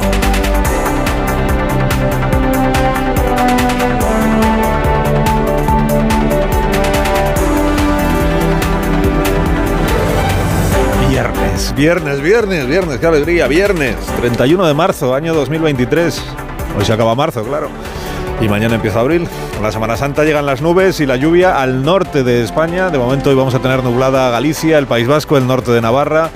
A ver si cae lluvia. Hoy sí que es muy deseable la lluvia en Asturias, los incendios, en Cantabria, donde también tenemos algún fuego declarado. En el resto del país, pues eh, lo que se espera es un día de cielos despejados otra vez para seguir cogiendo buen color y eso. Temperaturas a la baja en casi toda España, suben por el contrario en el Mediterráneo. Tenemos 21 grados ahora mismo está empezando el día en Málaga, 21. Es que tenemos 18 grados en Murcia y en Valencia y 16 en Barcelona. Roberto Brasero afina la previsión meteorológica dentro de un momento. Es viernes de Dolores, quinta semana de Cuaresma, creo. Estamos iniciando la semana de pasión con trabajadores, algunos, algunos trabajadores verdaderamente privilegiados que hoy inician sus vacaciones. Créaselo que hay gente que hoy se va de vacaciones. Qué escándalo. Y con operación especial de tráfico que pone en marcha la DGT a partir de las 3 de la tarde. Es una operación tan tradicional como las procesiones que también se ponen ya en marcha. Hoy es el último día para solicitar la ayuda de los 200 euros que aprobó el gobierno ante la subida de los precios de los alimentos. Se llamó el bono o el cheque antiinflación, una ayuda única que no ha llegado a ser solicitada más que por la mitad de las familias que tienen, según el cálculo del gobierno, derecho, o sea, que reúnen los requisitos para recibir estos 200 euros y que sin embargo no han presentado la solicitud. O la información no les ha llegado o por algún motivo no se han animado a realizar el trámite correspondiente. ¿no? El propio gobierno ha confirmado que esto mismo sucedió con la ayuda de 200 euros del año pasado que ya hubo una que estaba pensada para 2.700.000 familias y que sin embargo solo llegaron a entregarse 600.000 de esos cheques. Y que está ocurriendo también con el bono social, o sea que algo falla en la administración, lo comentábamos ayer con, con el ministro Escribá, algo falla en la administración o en la sociedad, no sé.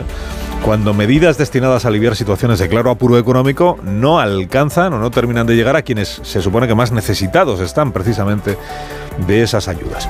Conocimos ayer, lo contamos aquí, el dato provisional de los precios del mes de marzo, que ha dado una cierta tregua en lo que se refiere a la evolución de la inflación, del 6% en febrero al 3,3% en el mes de marzo, aún sabiendo que en realidad esto significa que la inflación sigue, sigue subiendo más despacio o en menor cuantía que el mes anterior, y sobre todo aún sabiendo, ya lo explicamos en el día de ayer, que la inflación es una comparación con el mismo mes del año anterior y que como en el mismo mes del año anterior, mes de marzo del 22, la inflación se nos puso casi en el 10%, pues era complicado que este año saliera un, dato tan, tan duro, tan crudo como aquel. Bueno, el gobierno se felicita por el dato porque entiende que la inflación ha entrado ya en una fase de freno. Ojalá se confirme la tendencia. Y, así fíjese, como cuando la inflación sube mucho, lo que dice el gobierno es que son causas externas siempre, que si la meteorología, que si las cosechas, que si la volatilidad de los precios de la energía. Cuando la inflación frena, como ha ocurrido ayer, no ve otra causa el gobierno que lo bien que lo bien que lo está haciendo el propio gobierno. Ministra Montero, por favor, proceda. Es un dato muy esperanzador respecto a que las ayudas que pone en marcha el Gobierno de España van teniendo el efecto que vamos persiguiendo, fundamentalmente en la contención La contención que significa que los precios siguen subiendo pero en menor cuantía como nos contaban. Que todavía no ha llegado el día en el que podamos decir que ya bajan, ya bajan. La subyacente en el 7,5% y los alimentos que siguen pues encarecidos, muy encarecidos. Bueno, no es un secreto la predisposición que tiene el gobierno de ahora, los, de antes también, pero yo creo que menos, ¿eh? a cubrirse de flores, gobierno cubriéndose de flores a sí mismo todos los días, todos los días. El ministro Escribá, que ayer vio convalidada su reforma de las pensiones por el Congreso de los Diputados, día muy positivo para él, es que empezó la jornada en este programa demostrando, usted igual lo escuchó, que no tiene abuela. A mí me parece una gobernanza modernísima, extraordinaria, que hemos diseñado y que a la Comisión Europea le ha encantado. ¿Qué va a decir usted, que es el autor, entiendamente? Sí, es decir, que, que sé mucho de esto, ¿no? Yo seis años, llevo toda la vida en, en sostenibilidad fiscal. eh, por, por eso me ha, me ha gustado tener la oportunidad de diseñar una regla así. Es que esto es, a mí me parece impecable, me parece, ahora que lo cuento, casi me gusta más. Presidente Sánchez sigue en la China, viendo a ver si persuade esta mañana al presidente Xi de que se arremangue para obligar a Putin a parar la guerra en Ucrania. Se ha reunido esta madrugada, el presidente ha sido recibido por el primer ministro, jefe del gobierno chino. Ya pinta poco al lado del que pinta de verdad, que es con el que se va a ver luego, que es, que es el presidente Xi, y han hablado de las relaciones comerciales y diplomáticas y de amistad entre los dos países. Bueno, Sánchez tiene una capacidad de persuasión enorme, eso no se le escapa a nadie, es verdad. Pero no parece que el presidente de la China, el señor Xi, con el que luego se va a ver, esté invitando a gobernantes europeos a Pekín con idea de ablandar a Vladimir Putin, sino más bien con la intención de socavar la unidad que desde que empezó la guerra en Ucrania ha demostrado la Unión Europea, los gobiernos de los 27 países. Esto es lo que vino a decir ayer la señora von der Leyen. Dice que China intenta sembrar la división en Europa mientras aumenta su ofensiva comercial y endurece la represión en el interior del país. Una política europea sólida hacia China depende de una fuerte coordinación entre los Estados miembros y las instituciones de la Unión Europea y de la voluntad de evitar la táctica del divide y vencerás que sabemos que nos vamos a encontrar. Tenemos que esperar hasta el mediodía para saber cómo le ha ido al presidente del gobierno con el presidente de la República Popular de China. Si ha conseguido cambiar en algo la posición del chino. Es- Confiemos en que lo que no cambie sea la posición del gobierno de España sobre la guerra en Ucrania, que es verdad que desde el primer día ha sido nítida, nítida y sólida. También cuando China presentó su propuesta de paz y lo que dijo el gobierno español es, en, sintonía con la Unión Europea, Oiga, aquí lo primero que tiene que pasar es que Putin retire sus tropas de Ucrania. Que Putin ponga fin a la invasión y luego ya se habla de, de lo, que hay- de lo que haya que hablar. Pero primero que él ponga fin a la guerra, o por lo menos declare un, alto el fuego, que menos. ¿no? Bueno, en la España a la que habrá de volver Pedro Sánchez alguna vez, se ha conocido ya la sentencia del Tribunal Supremo que afecta directamente a una institución del Estado. Ya se sabía que el Supremo anulaba la destitución del coronel Pérez de los Cobos y que daba la razón al coronel en la refutación que hizo de los argumentos del Ministerio para proceder a su, a su relevo, a su defenestración. Bueno, ayer lo que se publicó fue la sentencia completa del Supremo. Los fundamentos, los argumentos, que siempre son interesantes. El tribunal atribuye al Ministerio del Interior haber justificado el relevo del coronel con un argumento confuso y que no guarda relación con la idoneidad de Pérez de los Cobos para el puesto que ocupaba. No es que esté negando la posibilidad que tienen los ministerios y, la administración para relevar a, pues, a personas que están en cargos públicos porque hayan perdido la confianza, que es una razón perfectamente aceptable, ¿no? Perder la confianza, sino el hecho de que se alegara para justificar esa pérdida de confianza que el coronel no había informado de lo que tenía que informar a la dirección de la Guardia Civil. El Supremo respalda a Pérez de los Cobos en su tesis de que solo tenía que informar de la marcha de una investigación en la que la Guardia Civil actuaba como policía judicial a la juez que había encargado esa investigación. Y, además dice que la jueza había pedido expresamente que hubiera reserva absoluta. Interferencia gubernativa inadmisible en una investigación judicial. Se lee en esta sentencia del Supremo, que claro, escrito así, interferencia gubernativa inadmisible en una investigación judicial. Y en una sentencia del Tribunal Supremo es natural que escueza al ministro que es juez, Grande Marlasca, que si de algo viene haciendo gala desde que ocupa el cargo es de no interferir en las acciones judiciales, a diferencia de algunos de sus predecesores.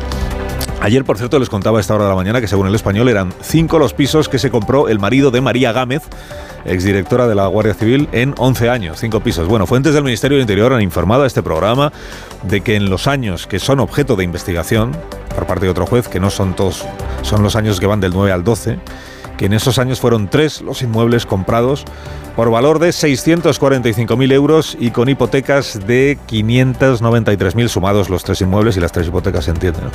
Se ha hipotecado el 90% del coste de esos tres pisos y en la idea de ir pagando las letras de esas hipotecas alquilando esos pisos con la renta que pagaran los inquilinos. Uno de esos pisos, del que es copropietaria o era copropietaria la señora Gámez, luego lo vendió el matrimonio para comprarse otra casa en Málaga, 490.000 euros e hipoteca de 400.000 que continúa vigente, hay que seguir pagando las letras todos los meses. La exdirectora de la Guardia Civil, por tanto, es copropietaria en la actualidad de este piso y de otro en usufructo en Málaga, comprado por 119.000 euros. Y, y solo de esos dos, copropietaria. Eh, todas las toda la información sobre las inversiones inmobiliarias eh, está a disposición naturalmente del juez y recordamos una mañana más que esta investigación a quien afecta de momento es al, al, marido y a los hermanos del marido, creo recordar, o al menos a uno de ellos, ¿no?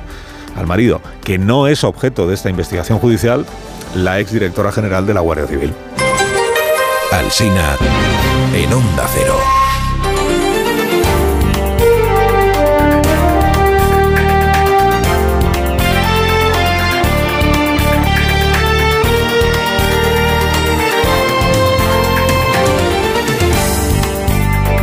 Noticias de esta mañana del viernes. Laura Borràs descarta dejar la política después de ser, y la presidencia del Parlamento catalán, después de ser condenada a cuatro años y medio de cárcel y trece de inhabilitación por corrupción. El Tribunal Superior de Justicia de Cataluña considera probado que durante su etapa al frente de la institución de las letras catalanas, la presidenta suspendida del Parlamento troceó contratos para adjudicárselos a dedo a su amigo informático Isaías Herrero, también condenado en la causa.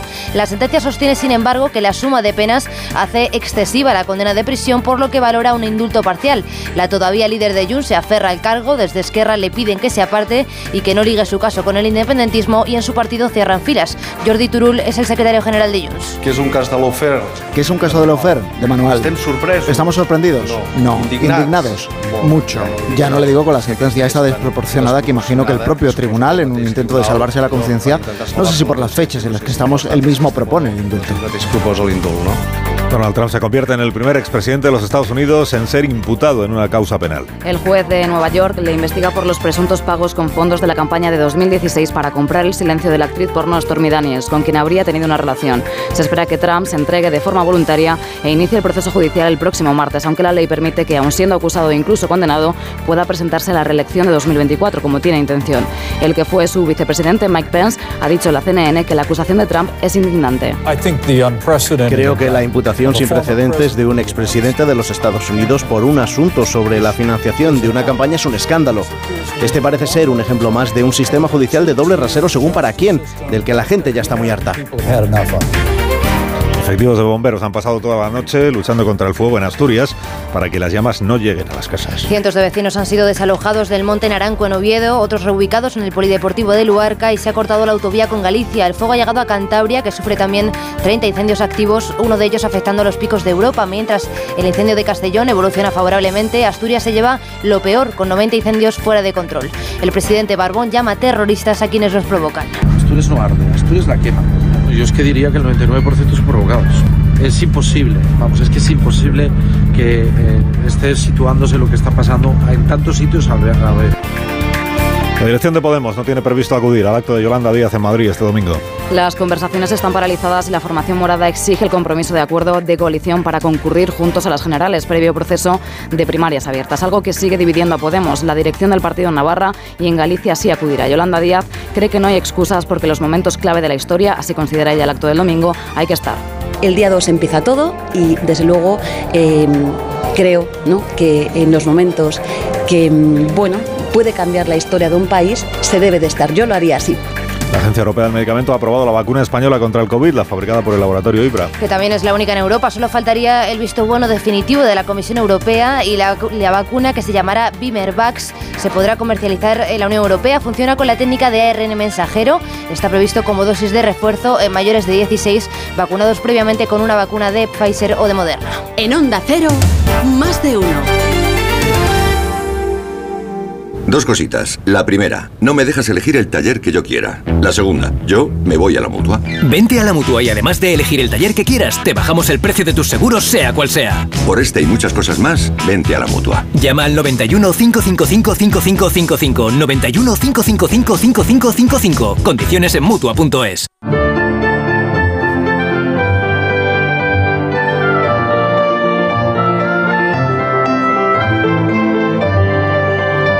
Previsión del tiempo para este día con Roberto Brasero. Buenos días, Roberto. Hola Carlos, muy buenos días y buenos días a todos. En este último día del mes de marzo y primero de la Semana Santa. Comienza con el Viernes de Dolores, hoy. Hoy con una borrasca para empezar, de nombre propio incluso, Matisse. El nombre se lo ha puesto Meteo France porque impactará en Francia. Aquí solo nos roza, el norte, Galicia y el Cantábrico. La notaremos con ese viento y el oleaje que hoy sí vamos a tener en el extremo norte con nubes que van a ir pasando por esas zonas con algún chubasco débil. En el centro no esperamos lluvias y en el sur mucho sol. Y en Canarias y el Mediterráneo, hoy todavía más calor que ayer, sí, excesivamente altas las temperaturas. Pero llegará el fin de semana y van a bajar. Primer cambio de la Semana Santa.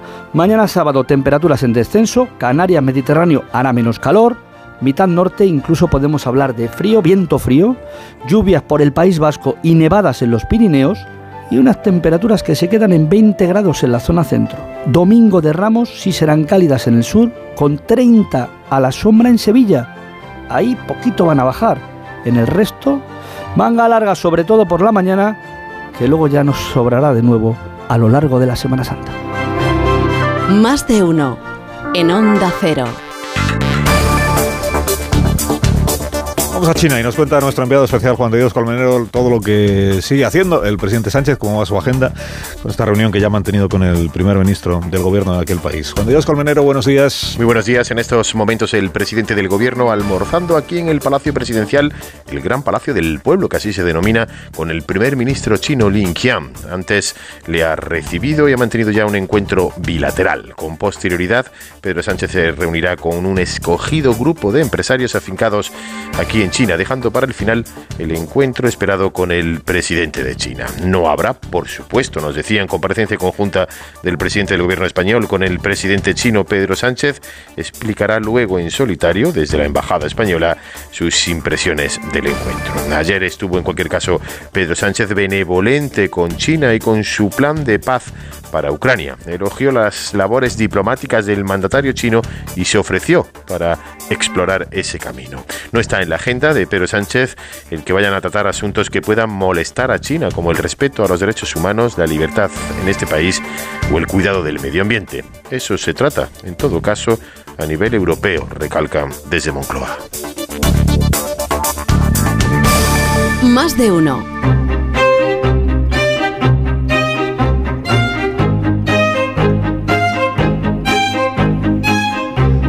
7 y 18 minutos, el primer comentario de este programa con la firma mañanera de Marta García, ayer la primera de la mañana. Marta, muy buenos días. Buenos días, Carlos. Ahora que para los más afortunados está a punto de empezar la Semana Santa, resulta que no solo los humanos necesitamos vacaciones. Algunos de los mayores expertos en inteligencia artificial del mundo han firmado una carta que da bastante miedito, pidiendo a las grandes tecnológicas que echen el freno. Dicen que el desarrollo de la inteligencia artificial ha empezado a ir tan rápido que necesitaría al menos una pausa de seis meses para mitigar sus riesgos. Y pocas cosas humanizarán más a las máquinas que necesitar unas vacaciones. Advierten estos expertos de que hay sistemas de inteligencia artificial, mejores ya que el famoso ChatGPT, que se están volviendo demasiado poderosos. Y no hace falta pensar en ciencia ficción para entender el peligro. Podemos también echarle un vistazo a un informe de Goldman Sachs que advierte que un bot ya puede hacer entre una cuarta parte y la mitad del trabajo que se hace en una oficina actualmente. Es una buena y una mala noticia. Buena porque muchas de nuestras tareas rutinarias y aburridas del día a día va a poder hacerlas la máquina. Vete a saber si ChatGPT podría escribirme esto que te cuento, pero prefiero no comprobarlo porque esa es también la mala noticia. Si la máquina es capaz de hacer más de la mitad de las tareas de un puesto de trabajo, tarde o temprano, alguien caerá en la cuenta de que ese sueldo resulta prescindible. El efecto de la inteligencia artificial, dice Goldman Sachs, que puede ser doble. Bien gestionada, aumenta la productividad y libera tiempo para hacer algo más valioso, más creativo, simplemente para descansar. Pero claro, si libera demasiado tiempo de ese empleado, deja de ser necesario. Y de la última oleada de despidos en tecnológicas, bancos y grandes consultoras es muy difícil saber cuántos se deben a la coyuntura económica y cuántos a la automatización. La inteligencia artificial está avanzando cada vez más deprisa, pero no lo hace la regulación ni el análisis de sus riesgos. De ahí la importancia de esta advertencia de los expertos en inteligencia artificial, que nos advierten de que esta tecnología se nos está yendo de las manos. Falta planificación y regulación, igual que se hizo con la energía nuclear. Necesitamos normas para una transición ordenada. Moraleja, Marta. Según las últimas investigaciones, hasta la inteligencia artificial necesita unas vacaciones. Que tengas buen día, Marta García ayer. Hasta el lunes. Adiós, Carlos. Son las 7 y 20 minutos. Son las 6 y 20 minutos ahora en las Islas Canarias. Está escuchando usted Onda Cero.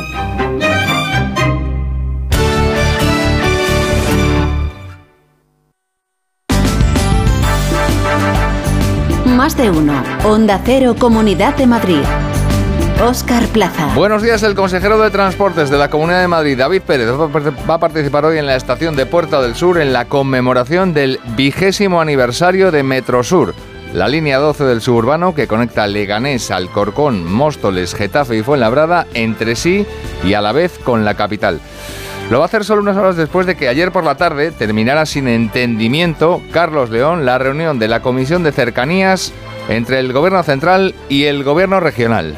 Después de la reunión de ayer continúan las discrepancias entre comunidad y Ministerio de Transportes. El consejero David Pérez dice que el Ministerio no es claro en la ejecución de las mejoras que necesita Cercanías Madrid. Seguimos sin conocer el grado de ejecución del plan de cercanías. No hemos recibido la confirmación por parte del Ministerio de que vaya a haber un fondo extraordinario, que sea un plan de choque para resolver el problema de las averías o de las incidencias que se están produciendo en la red de cercanías. Por su parte, el secretario de Estado de Transportes, David Lucas, asegura que David Pérez o no lo quiere ver o lo utiliza políticamente. Ese plan de más de 6.000 millones está en ejecución ya más de 3.000 millones. No sé si el eh, consejero no la quiere ver o la Comunidad de Madrid utiliza esto de manera espuria políticamente. Sí se ha llegado al acuerdo que estas reuniones deben ser más periódicas. La Consejería de Cultura de la Comunidad de Madrid ha presentado algunos de los principales atractivos de la Semana Santa en la región. Se trata de ocho fiestas que por su principal atractivo y singularidad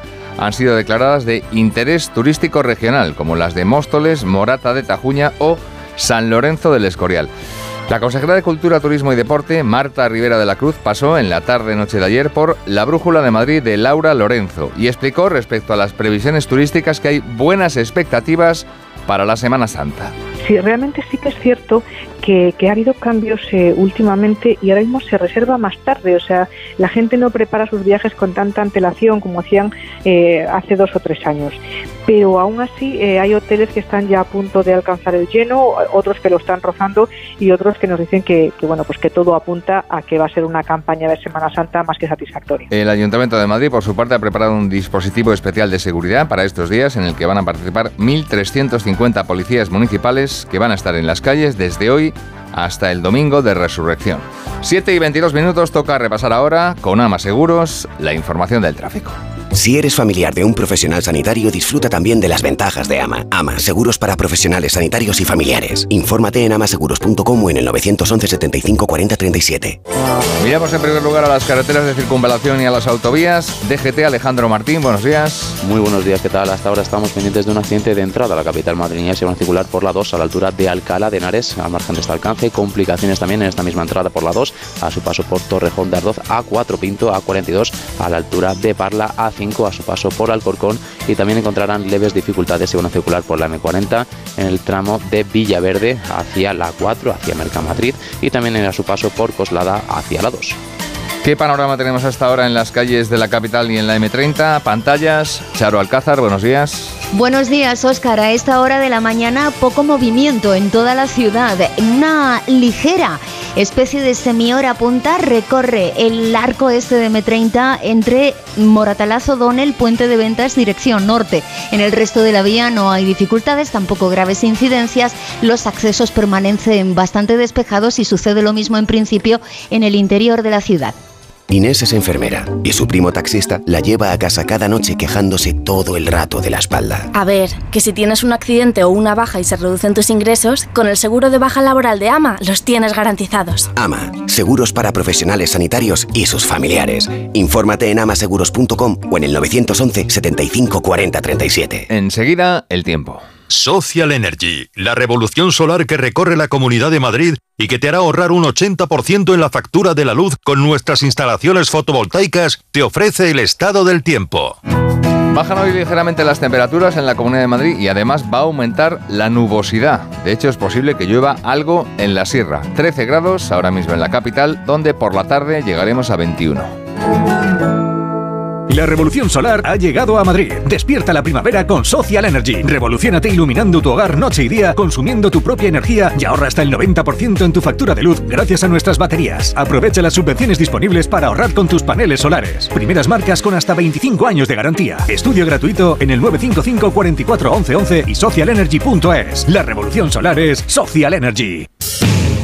Y en el deporte regresa hoy la Liga, donde mañana por la tarde el Getafe visitará al Athletic Club de Bilbao. Y el domingo Real Madrid-Valladolid a las 4 y cuarto y a las 9 de la noche el Atlético de Madrid recibirá al Betis. Para el lunes queda ya la visita del Rayo Vallecano al Valencia.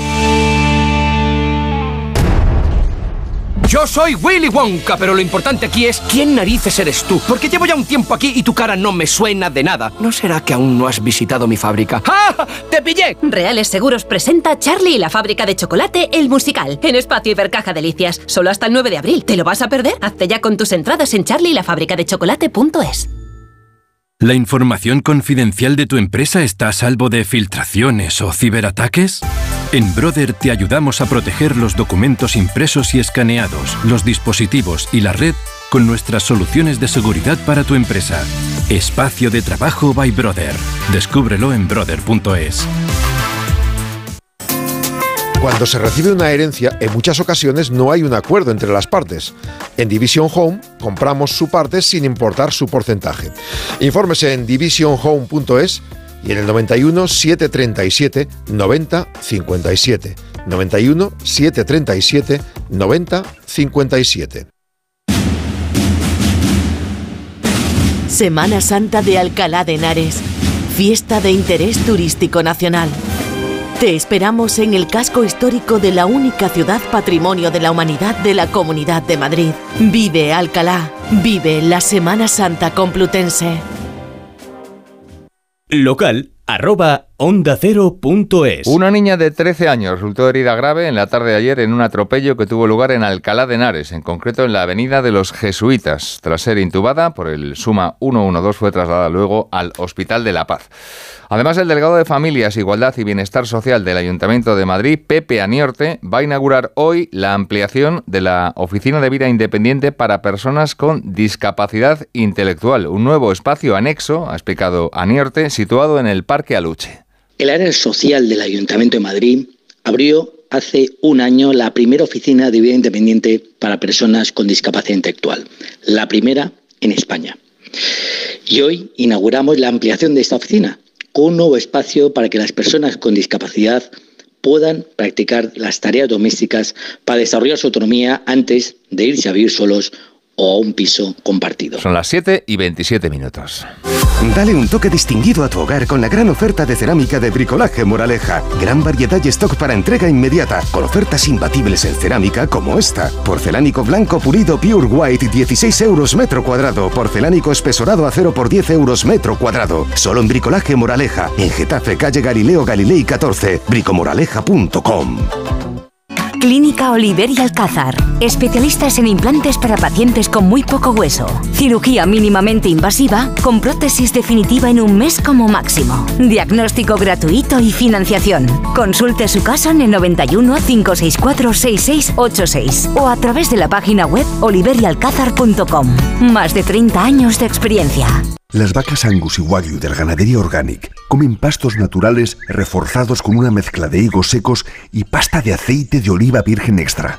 Es una carne increíble. Y como queremos que la pruebes, te llevamos del campo a tu casa dos solomillacos de 300 gramos, un chuletón de un kilo y cuatro hamburguesas de 150 gramos por solo 69 euros. Todo Angus Eco de Organic. Haz tu pedido 910 2010 910 2010 o en carneorganic.com. Organic, la mejor carne del mundo. Si al escuchar las siglas EGB se te pone una sonrisa, no te pierdas Yo fui a EGB en Madrid. Ven a cantar, bailar y revivir aquellos maravillosos años. Más de 5 horas de rock y pop con los mejores grupos y shows. Yo fui a EGB La Gira, sábado 1 de abril en Withing Center. Entérate de todo en yofuiagblagira.com. Que no te lo cuenten. Y Quique Villalobos ha sido elegido de nuevo presidente de la Federación Regional de Asociaciones Vecinales de Madrid para los próximos tres años, con una junta directiva con nueve miembros nuevos y que por primera vez cuenta con más mujeres que hombres. La federación cuenta con 296 colectivos presentes en 51 distritos y la directiva la componen 12 mujeres y 8 hombres. Esto es Onda Cero, siguen en más de uno, siguen con Alsina.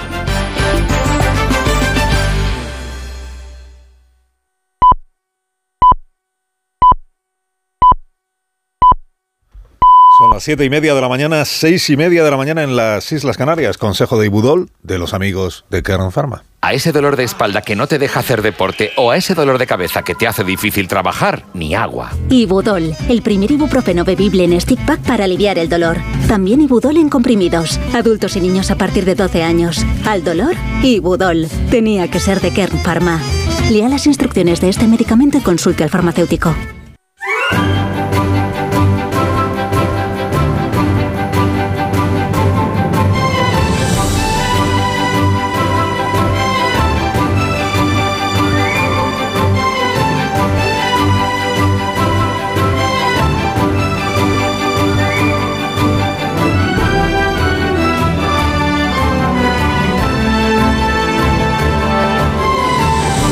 Acaba el mes de marzo. Y empieza la Semana Santa. La Semana Santa estamos a día 31. Por tanto, ya mañana es primero de abril y vamos a despedir el mes con esta previsión de temperaturas máximas para el día de hoy. En Murcia vamos a alcanzar la más alta de la jornada en el país, que será de 34 grados. En Málaga casi, porque esperamos 31 o 32 de máxima para hoy. También en Alicante.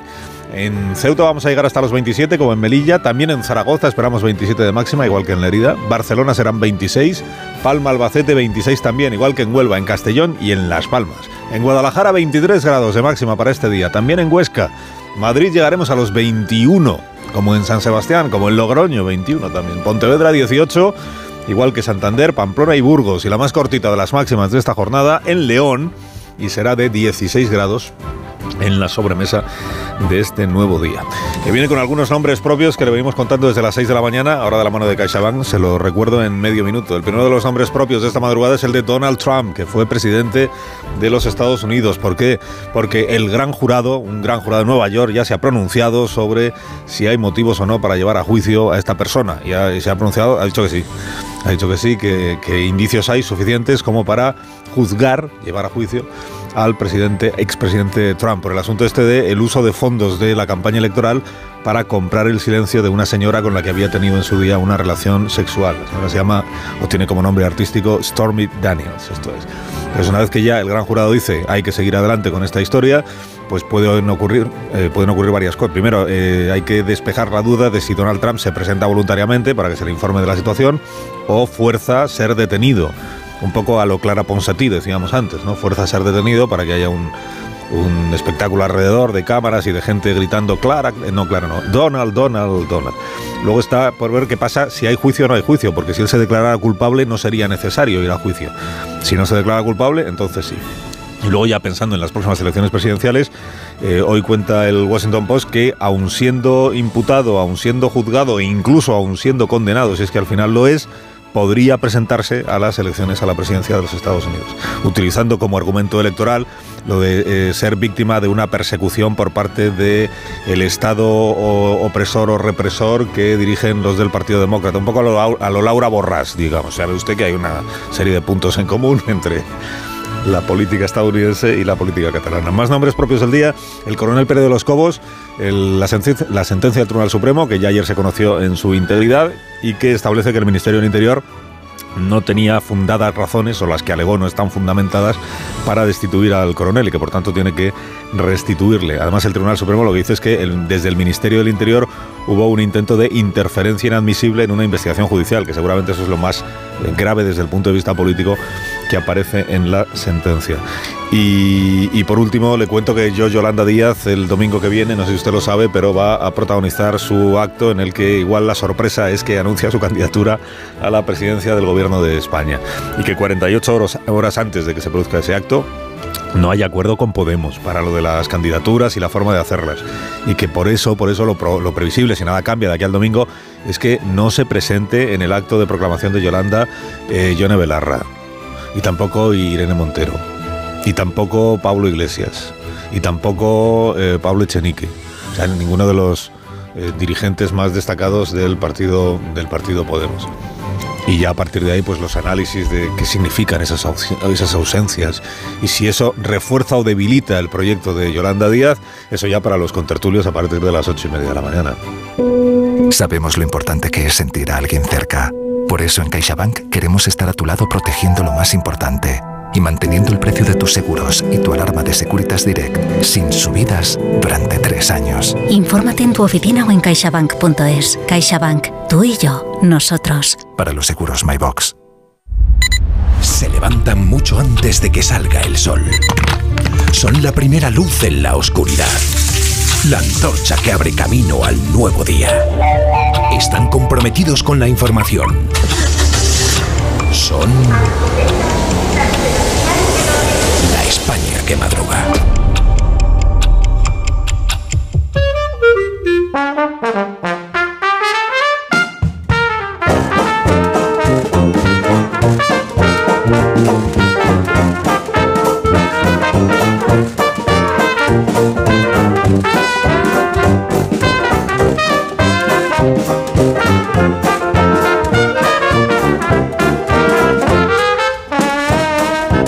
España que madruga en viernes. Profesor Rodríguez Brown, buenos días. Buenos días, a pesar del gobierno. Daniel Ramírez García Mina, el nuevo, buenos días. De repente ningún español sabe quién es Stormy Daniels. Buenos días, Rosa Belmonte. Buenos días, Viernes de Dolores. Y hoy se inaugura el Centro Cultural Museo, lo que sea, de Lola Flores en Jerez. La gran Lola. Hoy sería su santo. Félix José Casillas, buenos días. buenos días, como hay que ir rápido hoy, eh, Fórmula 1. Alonso primero, en los ah, entrenamientos libres. Alonso libres, Alonso Manía. Estamos ahí. Amón Rubén, buenos días. Entonces, Carlos, entiendo que las claves de lectura de Ponsatí y Borrás para explicar el victimismo y la persecución se han utilizado en la prensa americana para explicar a ellos mismos cómo interpretar. eh, No, seguramente ahora me lo copiarán. de- Seguramente ahora me lo copiarán y lo harán suyo, claro. Esto es muy común. Borrás, como, como no, para, para- sí, sí, sí. para hacer pedagogía. ¿Qué, qué Ahí, significa ahí. esto? No, no? es que dices, un señor que está condenado, ¿cómo va a ser presidente de los Estados Unidos? Pues Junqueras está condenado y es el líder de Esquerra Republicana. si Sí, quieres, no, que son las si que quieres utilizan. haciendo ana- No, no, analogías. no, hagas, no, no, Se me que- ocurren muchas. La España que madruga. Donde el Sina. ¿Qué sabor deja en la boca el viento, el sol, el frío? Esto es Ribera del Duero. Quien lo probó, lo sabe. Ribera del Duero, creado para emocionarte. Si eres del Club Carrefour, 2x1 a full. Hasta el 11 de abril en Carrefour, Carrefour Market y Carrefour.es tienes 2x1 en más de 2.000 productos. Como en todas las conservas de atún calvo. Compras dos y acumulas el importe de la segunda unidad en tu próximo cheque ahorro. Carrefour, aquí poder elegir es poder ahorrar. Era profesora en Ucrania. Hijo dice, mamá, coge a los niños y va a otro país. Llegué a España sin saber qué hacer. Iglesia ayudó buscando casa, buscando para nosotros trabajo. Por Alina, por ti, por tantos. Marca la X de la iglesia en tu declaración de la renta. Por tantos.es. ¿Cuántos yogures tienen en Aldi? Claro, para todos los gustos. Como el yogur estilo griego de stracciatella, de manzana y canela o de caramelo de nuestra marca Milsani a solo 1,59 el pack. Aprovecha y consulta el folleto con nuestras ofertas en aldi.es. Así de fácil, así de Aldi. Si tienes tu casita en la playa, es lógico y normal que te preocupe algo así. Llegar allí es un relax, pero antes de llegar pienso, ¿y si en estos meses sin venir ha entrado alguien en casa y no me he enterado? Pues con Securitas Direct tienes la mejor solución, porque con su alarma antiocupación, la policía tendría pruebas de que han entrado en tu casa y podrían actuar para desalojarlos cuanto antes. Porque tú sabes lo que te preocupa y ellos saben cómo solucionarlo. Llama ahora al 900-272-272 o entra en securitasdirect.es. Esta semana en Día prueba las pechugas de pollo fileteadas selección de día con un 22% de descuento por solo 2,96 la bandeja de 450 gramos. Nueva calidad Día, confirmada. Vuelve Brindis Solidario de Bodegas Protos. Buscamos el mejor proyecto social de España. Infórmate en brindisolidarioprotos.com. Si padeces insomnio, estrés o ansiedad por tener muchos préstamos, podemos ayudarte. Llevamos 15 años mejorando la vida a miles de personas como tú. En Agencia Negociadora encontrarás personas empáticas capaces de solucionar lo que tú no puedes, negociando con los bancos para que ya, el próximo mes, tengas un único préstamo y pagues hasta un 80% menos que ahora. Sin moverte de casa rápido y discreto. Si tienes casa en propiedad, llama gratis al 900-900-880. 900-900-880. Te cambiará la vida. Grupo Reacciona. Las peritas de agua, los plátanos y el aguacate. ¿Algo más? Sí, decirte que te considero, bueno, os considero como a mis hijos. Higos, claro, muy ricos los tengo. Hijos, hijos, vosotros, los dos, hijos míos. Madre no hay más que una. Claro que por 17 millones a lo mejor te sale alguna más. Ya está a la venta el cupón del Extra Día de la Madre de la 11. El 7 de mayo, 17 millones de euros. Extra Día de la Madre de la 11. Ahora cualquiera quiere ser madre. A todos los que jugáis a la 11, bien jugado. Juega responsablemente y solo si eres mayor de edad. Más de uno en Onda Cero. Donde el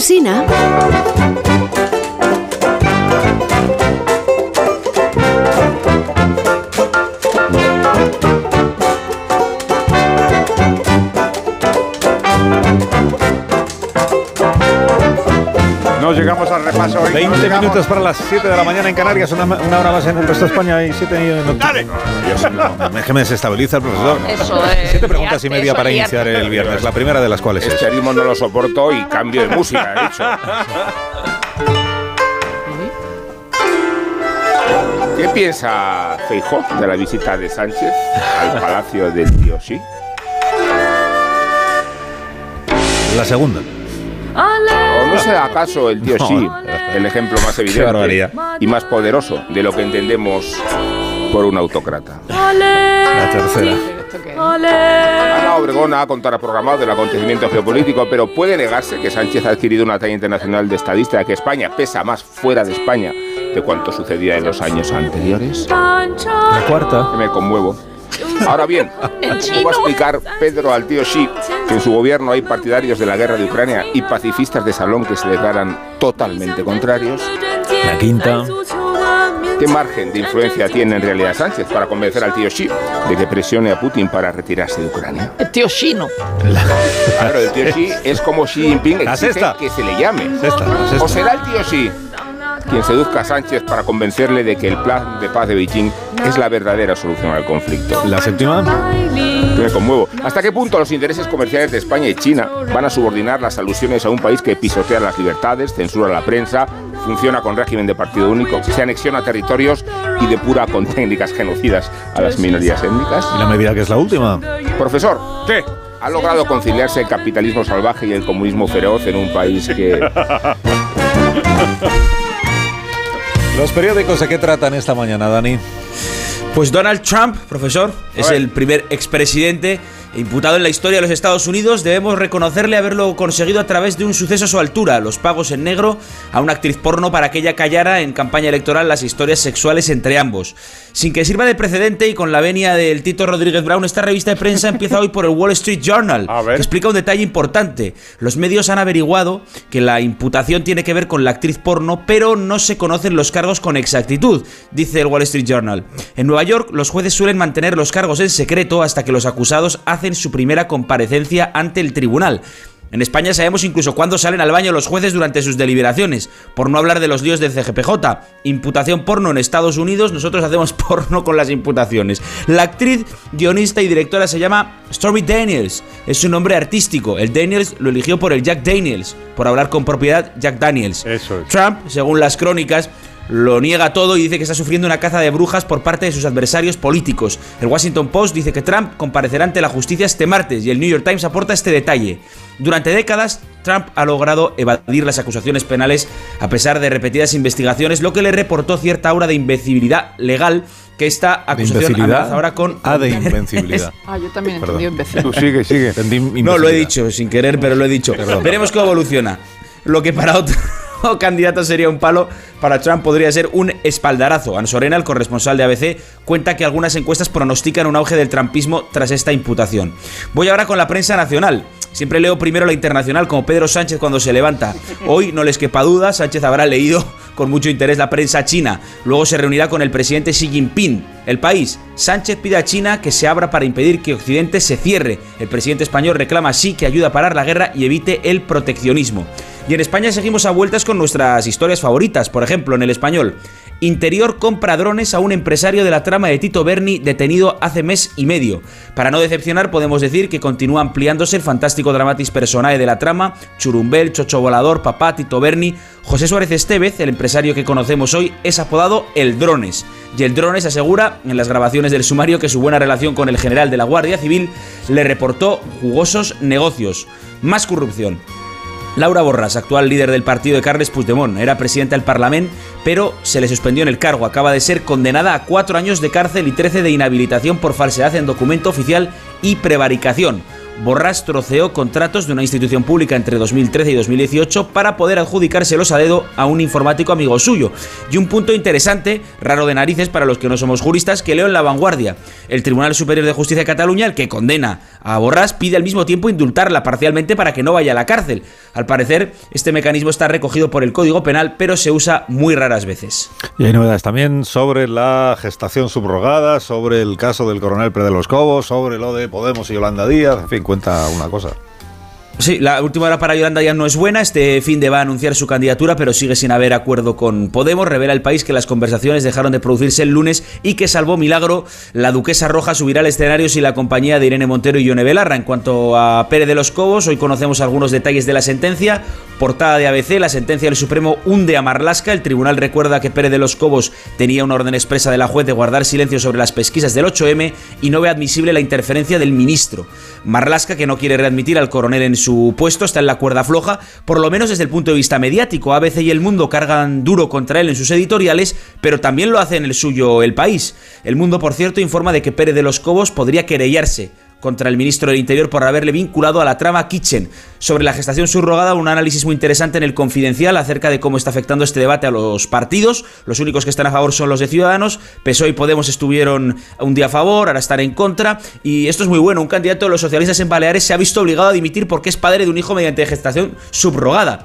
Y Feijó, que el otro día dijo que sabría regularlo, le ha empezado a apretar la corbata. Dice ahora que no es el principal problema que tiene España y cierra la puerta a un eh, congreso eh, ideológico. Recomiendo para terminar la columna póstuma de Rafa Latorre que diagnostica así el principio de este debate. Fue en cuanto vieron a una mujer mayor y rica en la portada de Lola cuando los reaccionarios de todos los partidos se abatieron sobre el debate de la gestación subrogada. Gracias, Dani. Ahora a ti, patrón. Nos conectamos al planeta con Iberia. ¿Aún no tienes plan para esta Semana Santa? En Iberia te proponemos una escapada al norte desde 50 euros ida y vuelta. Bilbao, San Sebastián, Santander, Vigo, La Coruña.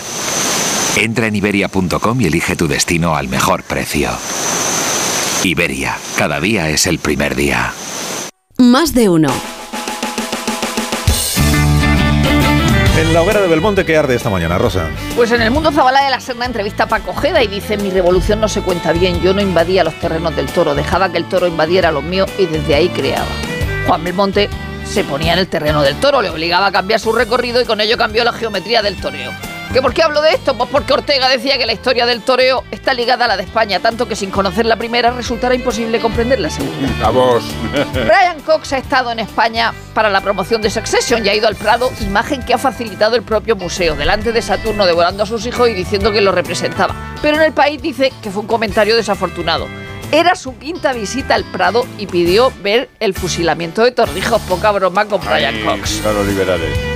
Otra señora mayor, actriz, a la que ahora se hace mucho caso es Susi Sánchez. Y en la contra del país, Ramón Barea dice, en esta sociedad interesa que te mueras antes de llegar a viejo. Pero son tres personas triunfando a la vejez. Y así, sí, sí, llama la atención eso. Ulbeck no logra frenar su película sexual. En La Razón titulan Ulbeck, una estrella porno a su pesar. Él eh, acordó con el director que no salieran en el mismo plano su cara y sus genitales para que la gente durara- dudara si era él. Pero luego se echó atrás de la película porque dijo que dañaría su reputación. O sea, de Ulbeck, la reputación de Ulbeck. Portadón de la verdad con Valcárcel al que el fiscal... ¿Portadón de la verdad? Hombre, sale Valcárcel más grande que la, que la portada. Al que el fiscal pide 11 años por la trama de la desaladora de escombrera. Prevaricación continuada, fraude y malversación. Una trama, dice la fiscalía, que era un plan preconcebido del propio presidente. Recordemos que Pedro Antonio Sánchez, condenado, era alcalde de Puerto Lumbreras cuando cometió el delito por el que lo condenaron, no presidente de la comunidad. Así es. Y hay unas páginas Sánchez del Malo. publicitarias. Hay unas páginas publicitarias de turismo en ABC. Y sale Murcia y luego Ellín. Y claro, me he acordado de ese gran momento de First Date en que un chico pregunta a una chica, ¿tú eres de gym, de gimnasio? Y la otra, no, yo soy de Murcia. En serio. Ahora el despertar liberal de Carlos Rodríguez Brown con estas noticias de empresa, profesor. Ya misma expansión, Repsol, Cepsa y BP ponen fin a su guerra de precios. También en el terreno de Félix, Harrison Street entra en el complejo de la Liga y NBA. La inflación se frena al 3,3% en marzo, con la subyacente en el 7,5%. Hablando de 5, 5 días. Bonito. Iberia contrata a 2.400 empleados de refuerzo ante un verano récord. El Congreso avala la reforma de las pensiones con una amplia mayoría. Curioso, todos quieren castigar a los trabajadores. El economista, Telefónica va a crecer en América Latina con nuevas frecuencias. Hacienda ingresa 23 mil millones más de lo previsto el año pasado y baja el déficit público al 4,8%. Claro, así cualquiera. Vamos a la prensa económica internacional. Financial Times le interesará a Pedro Sánchez. La actividad económica no industrial de China se expande al ritmo más rápido en los últimos 12 años. Wall Street Journal está bajando los bonus. En Wall Street bajaron la caída máxima desde 2008. Terminamos con la revista británica The Economist.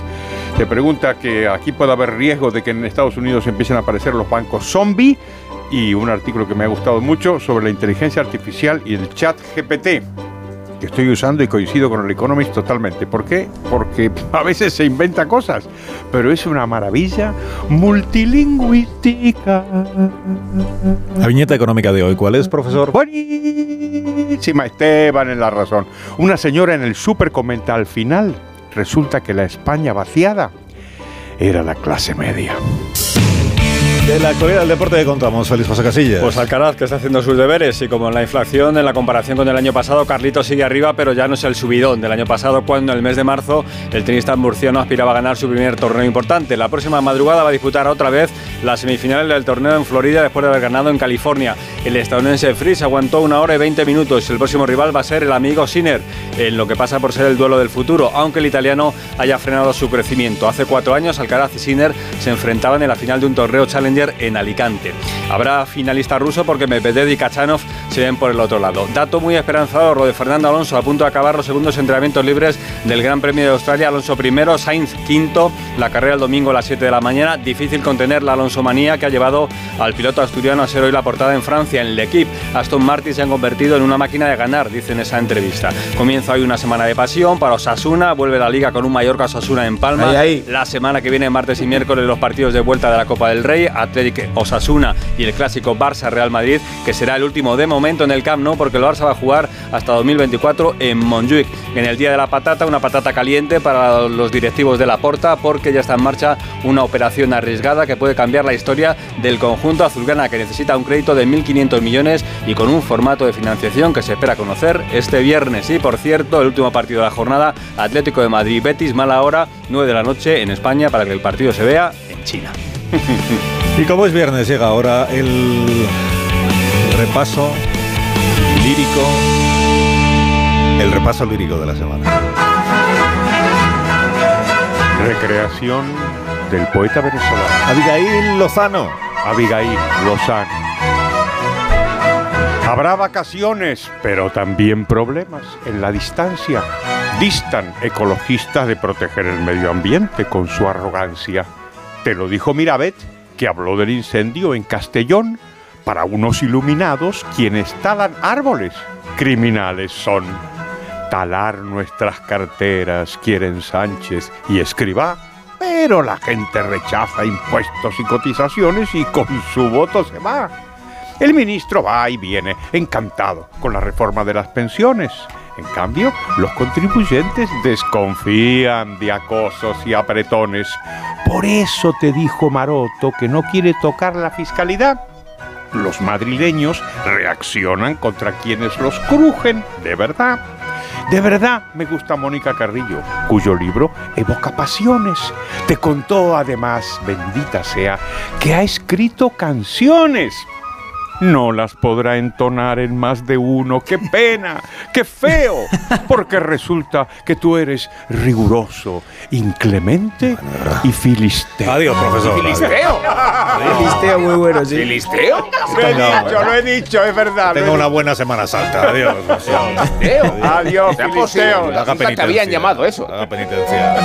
Te han llamado moderadito, pero filisteo no. A menos en Canarias. Ahora Fuera del continuamos. país.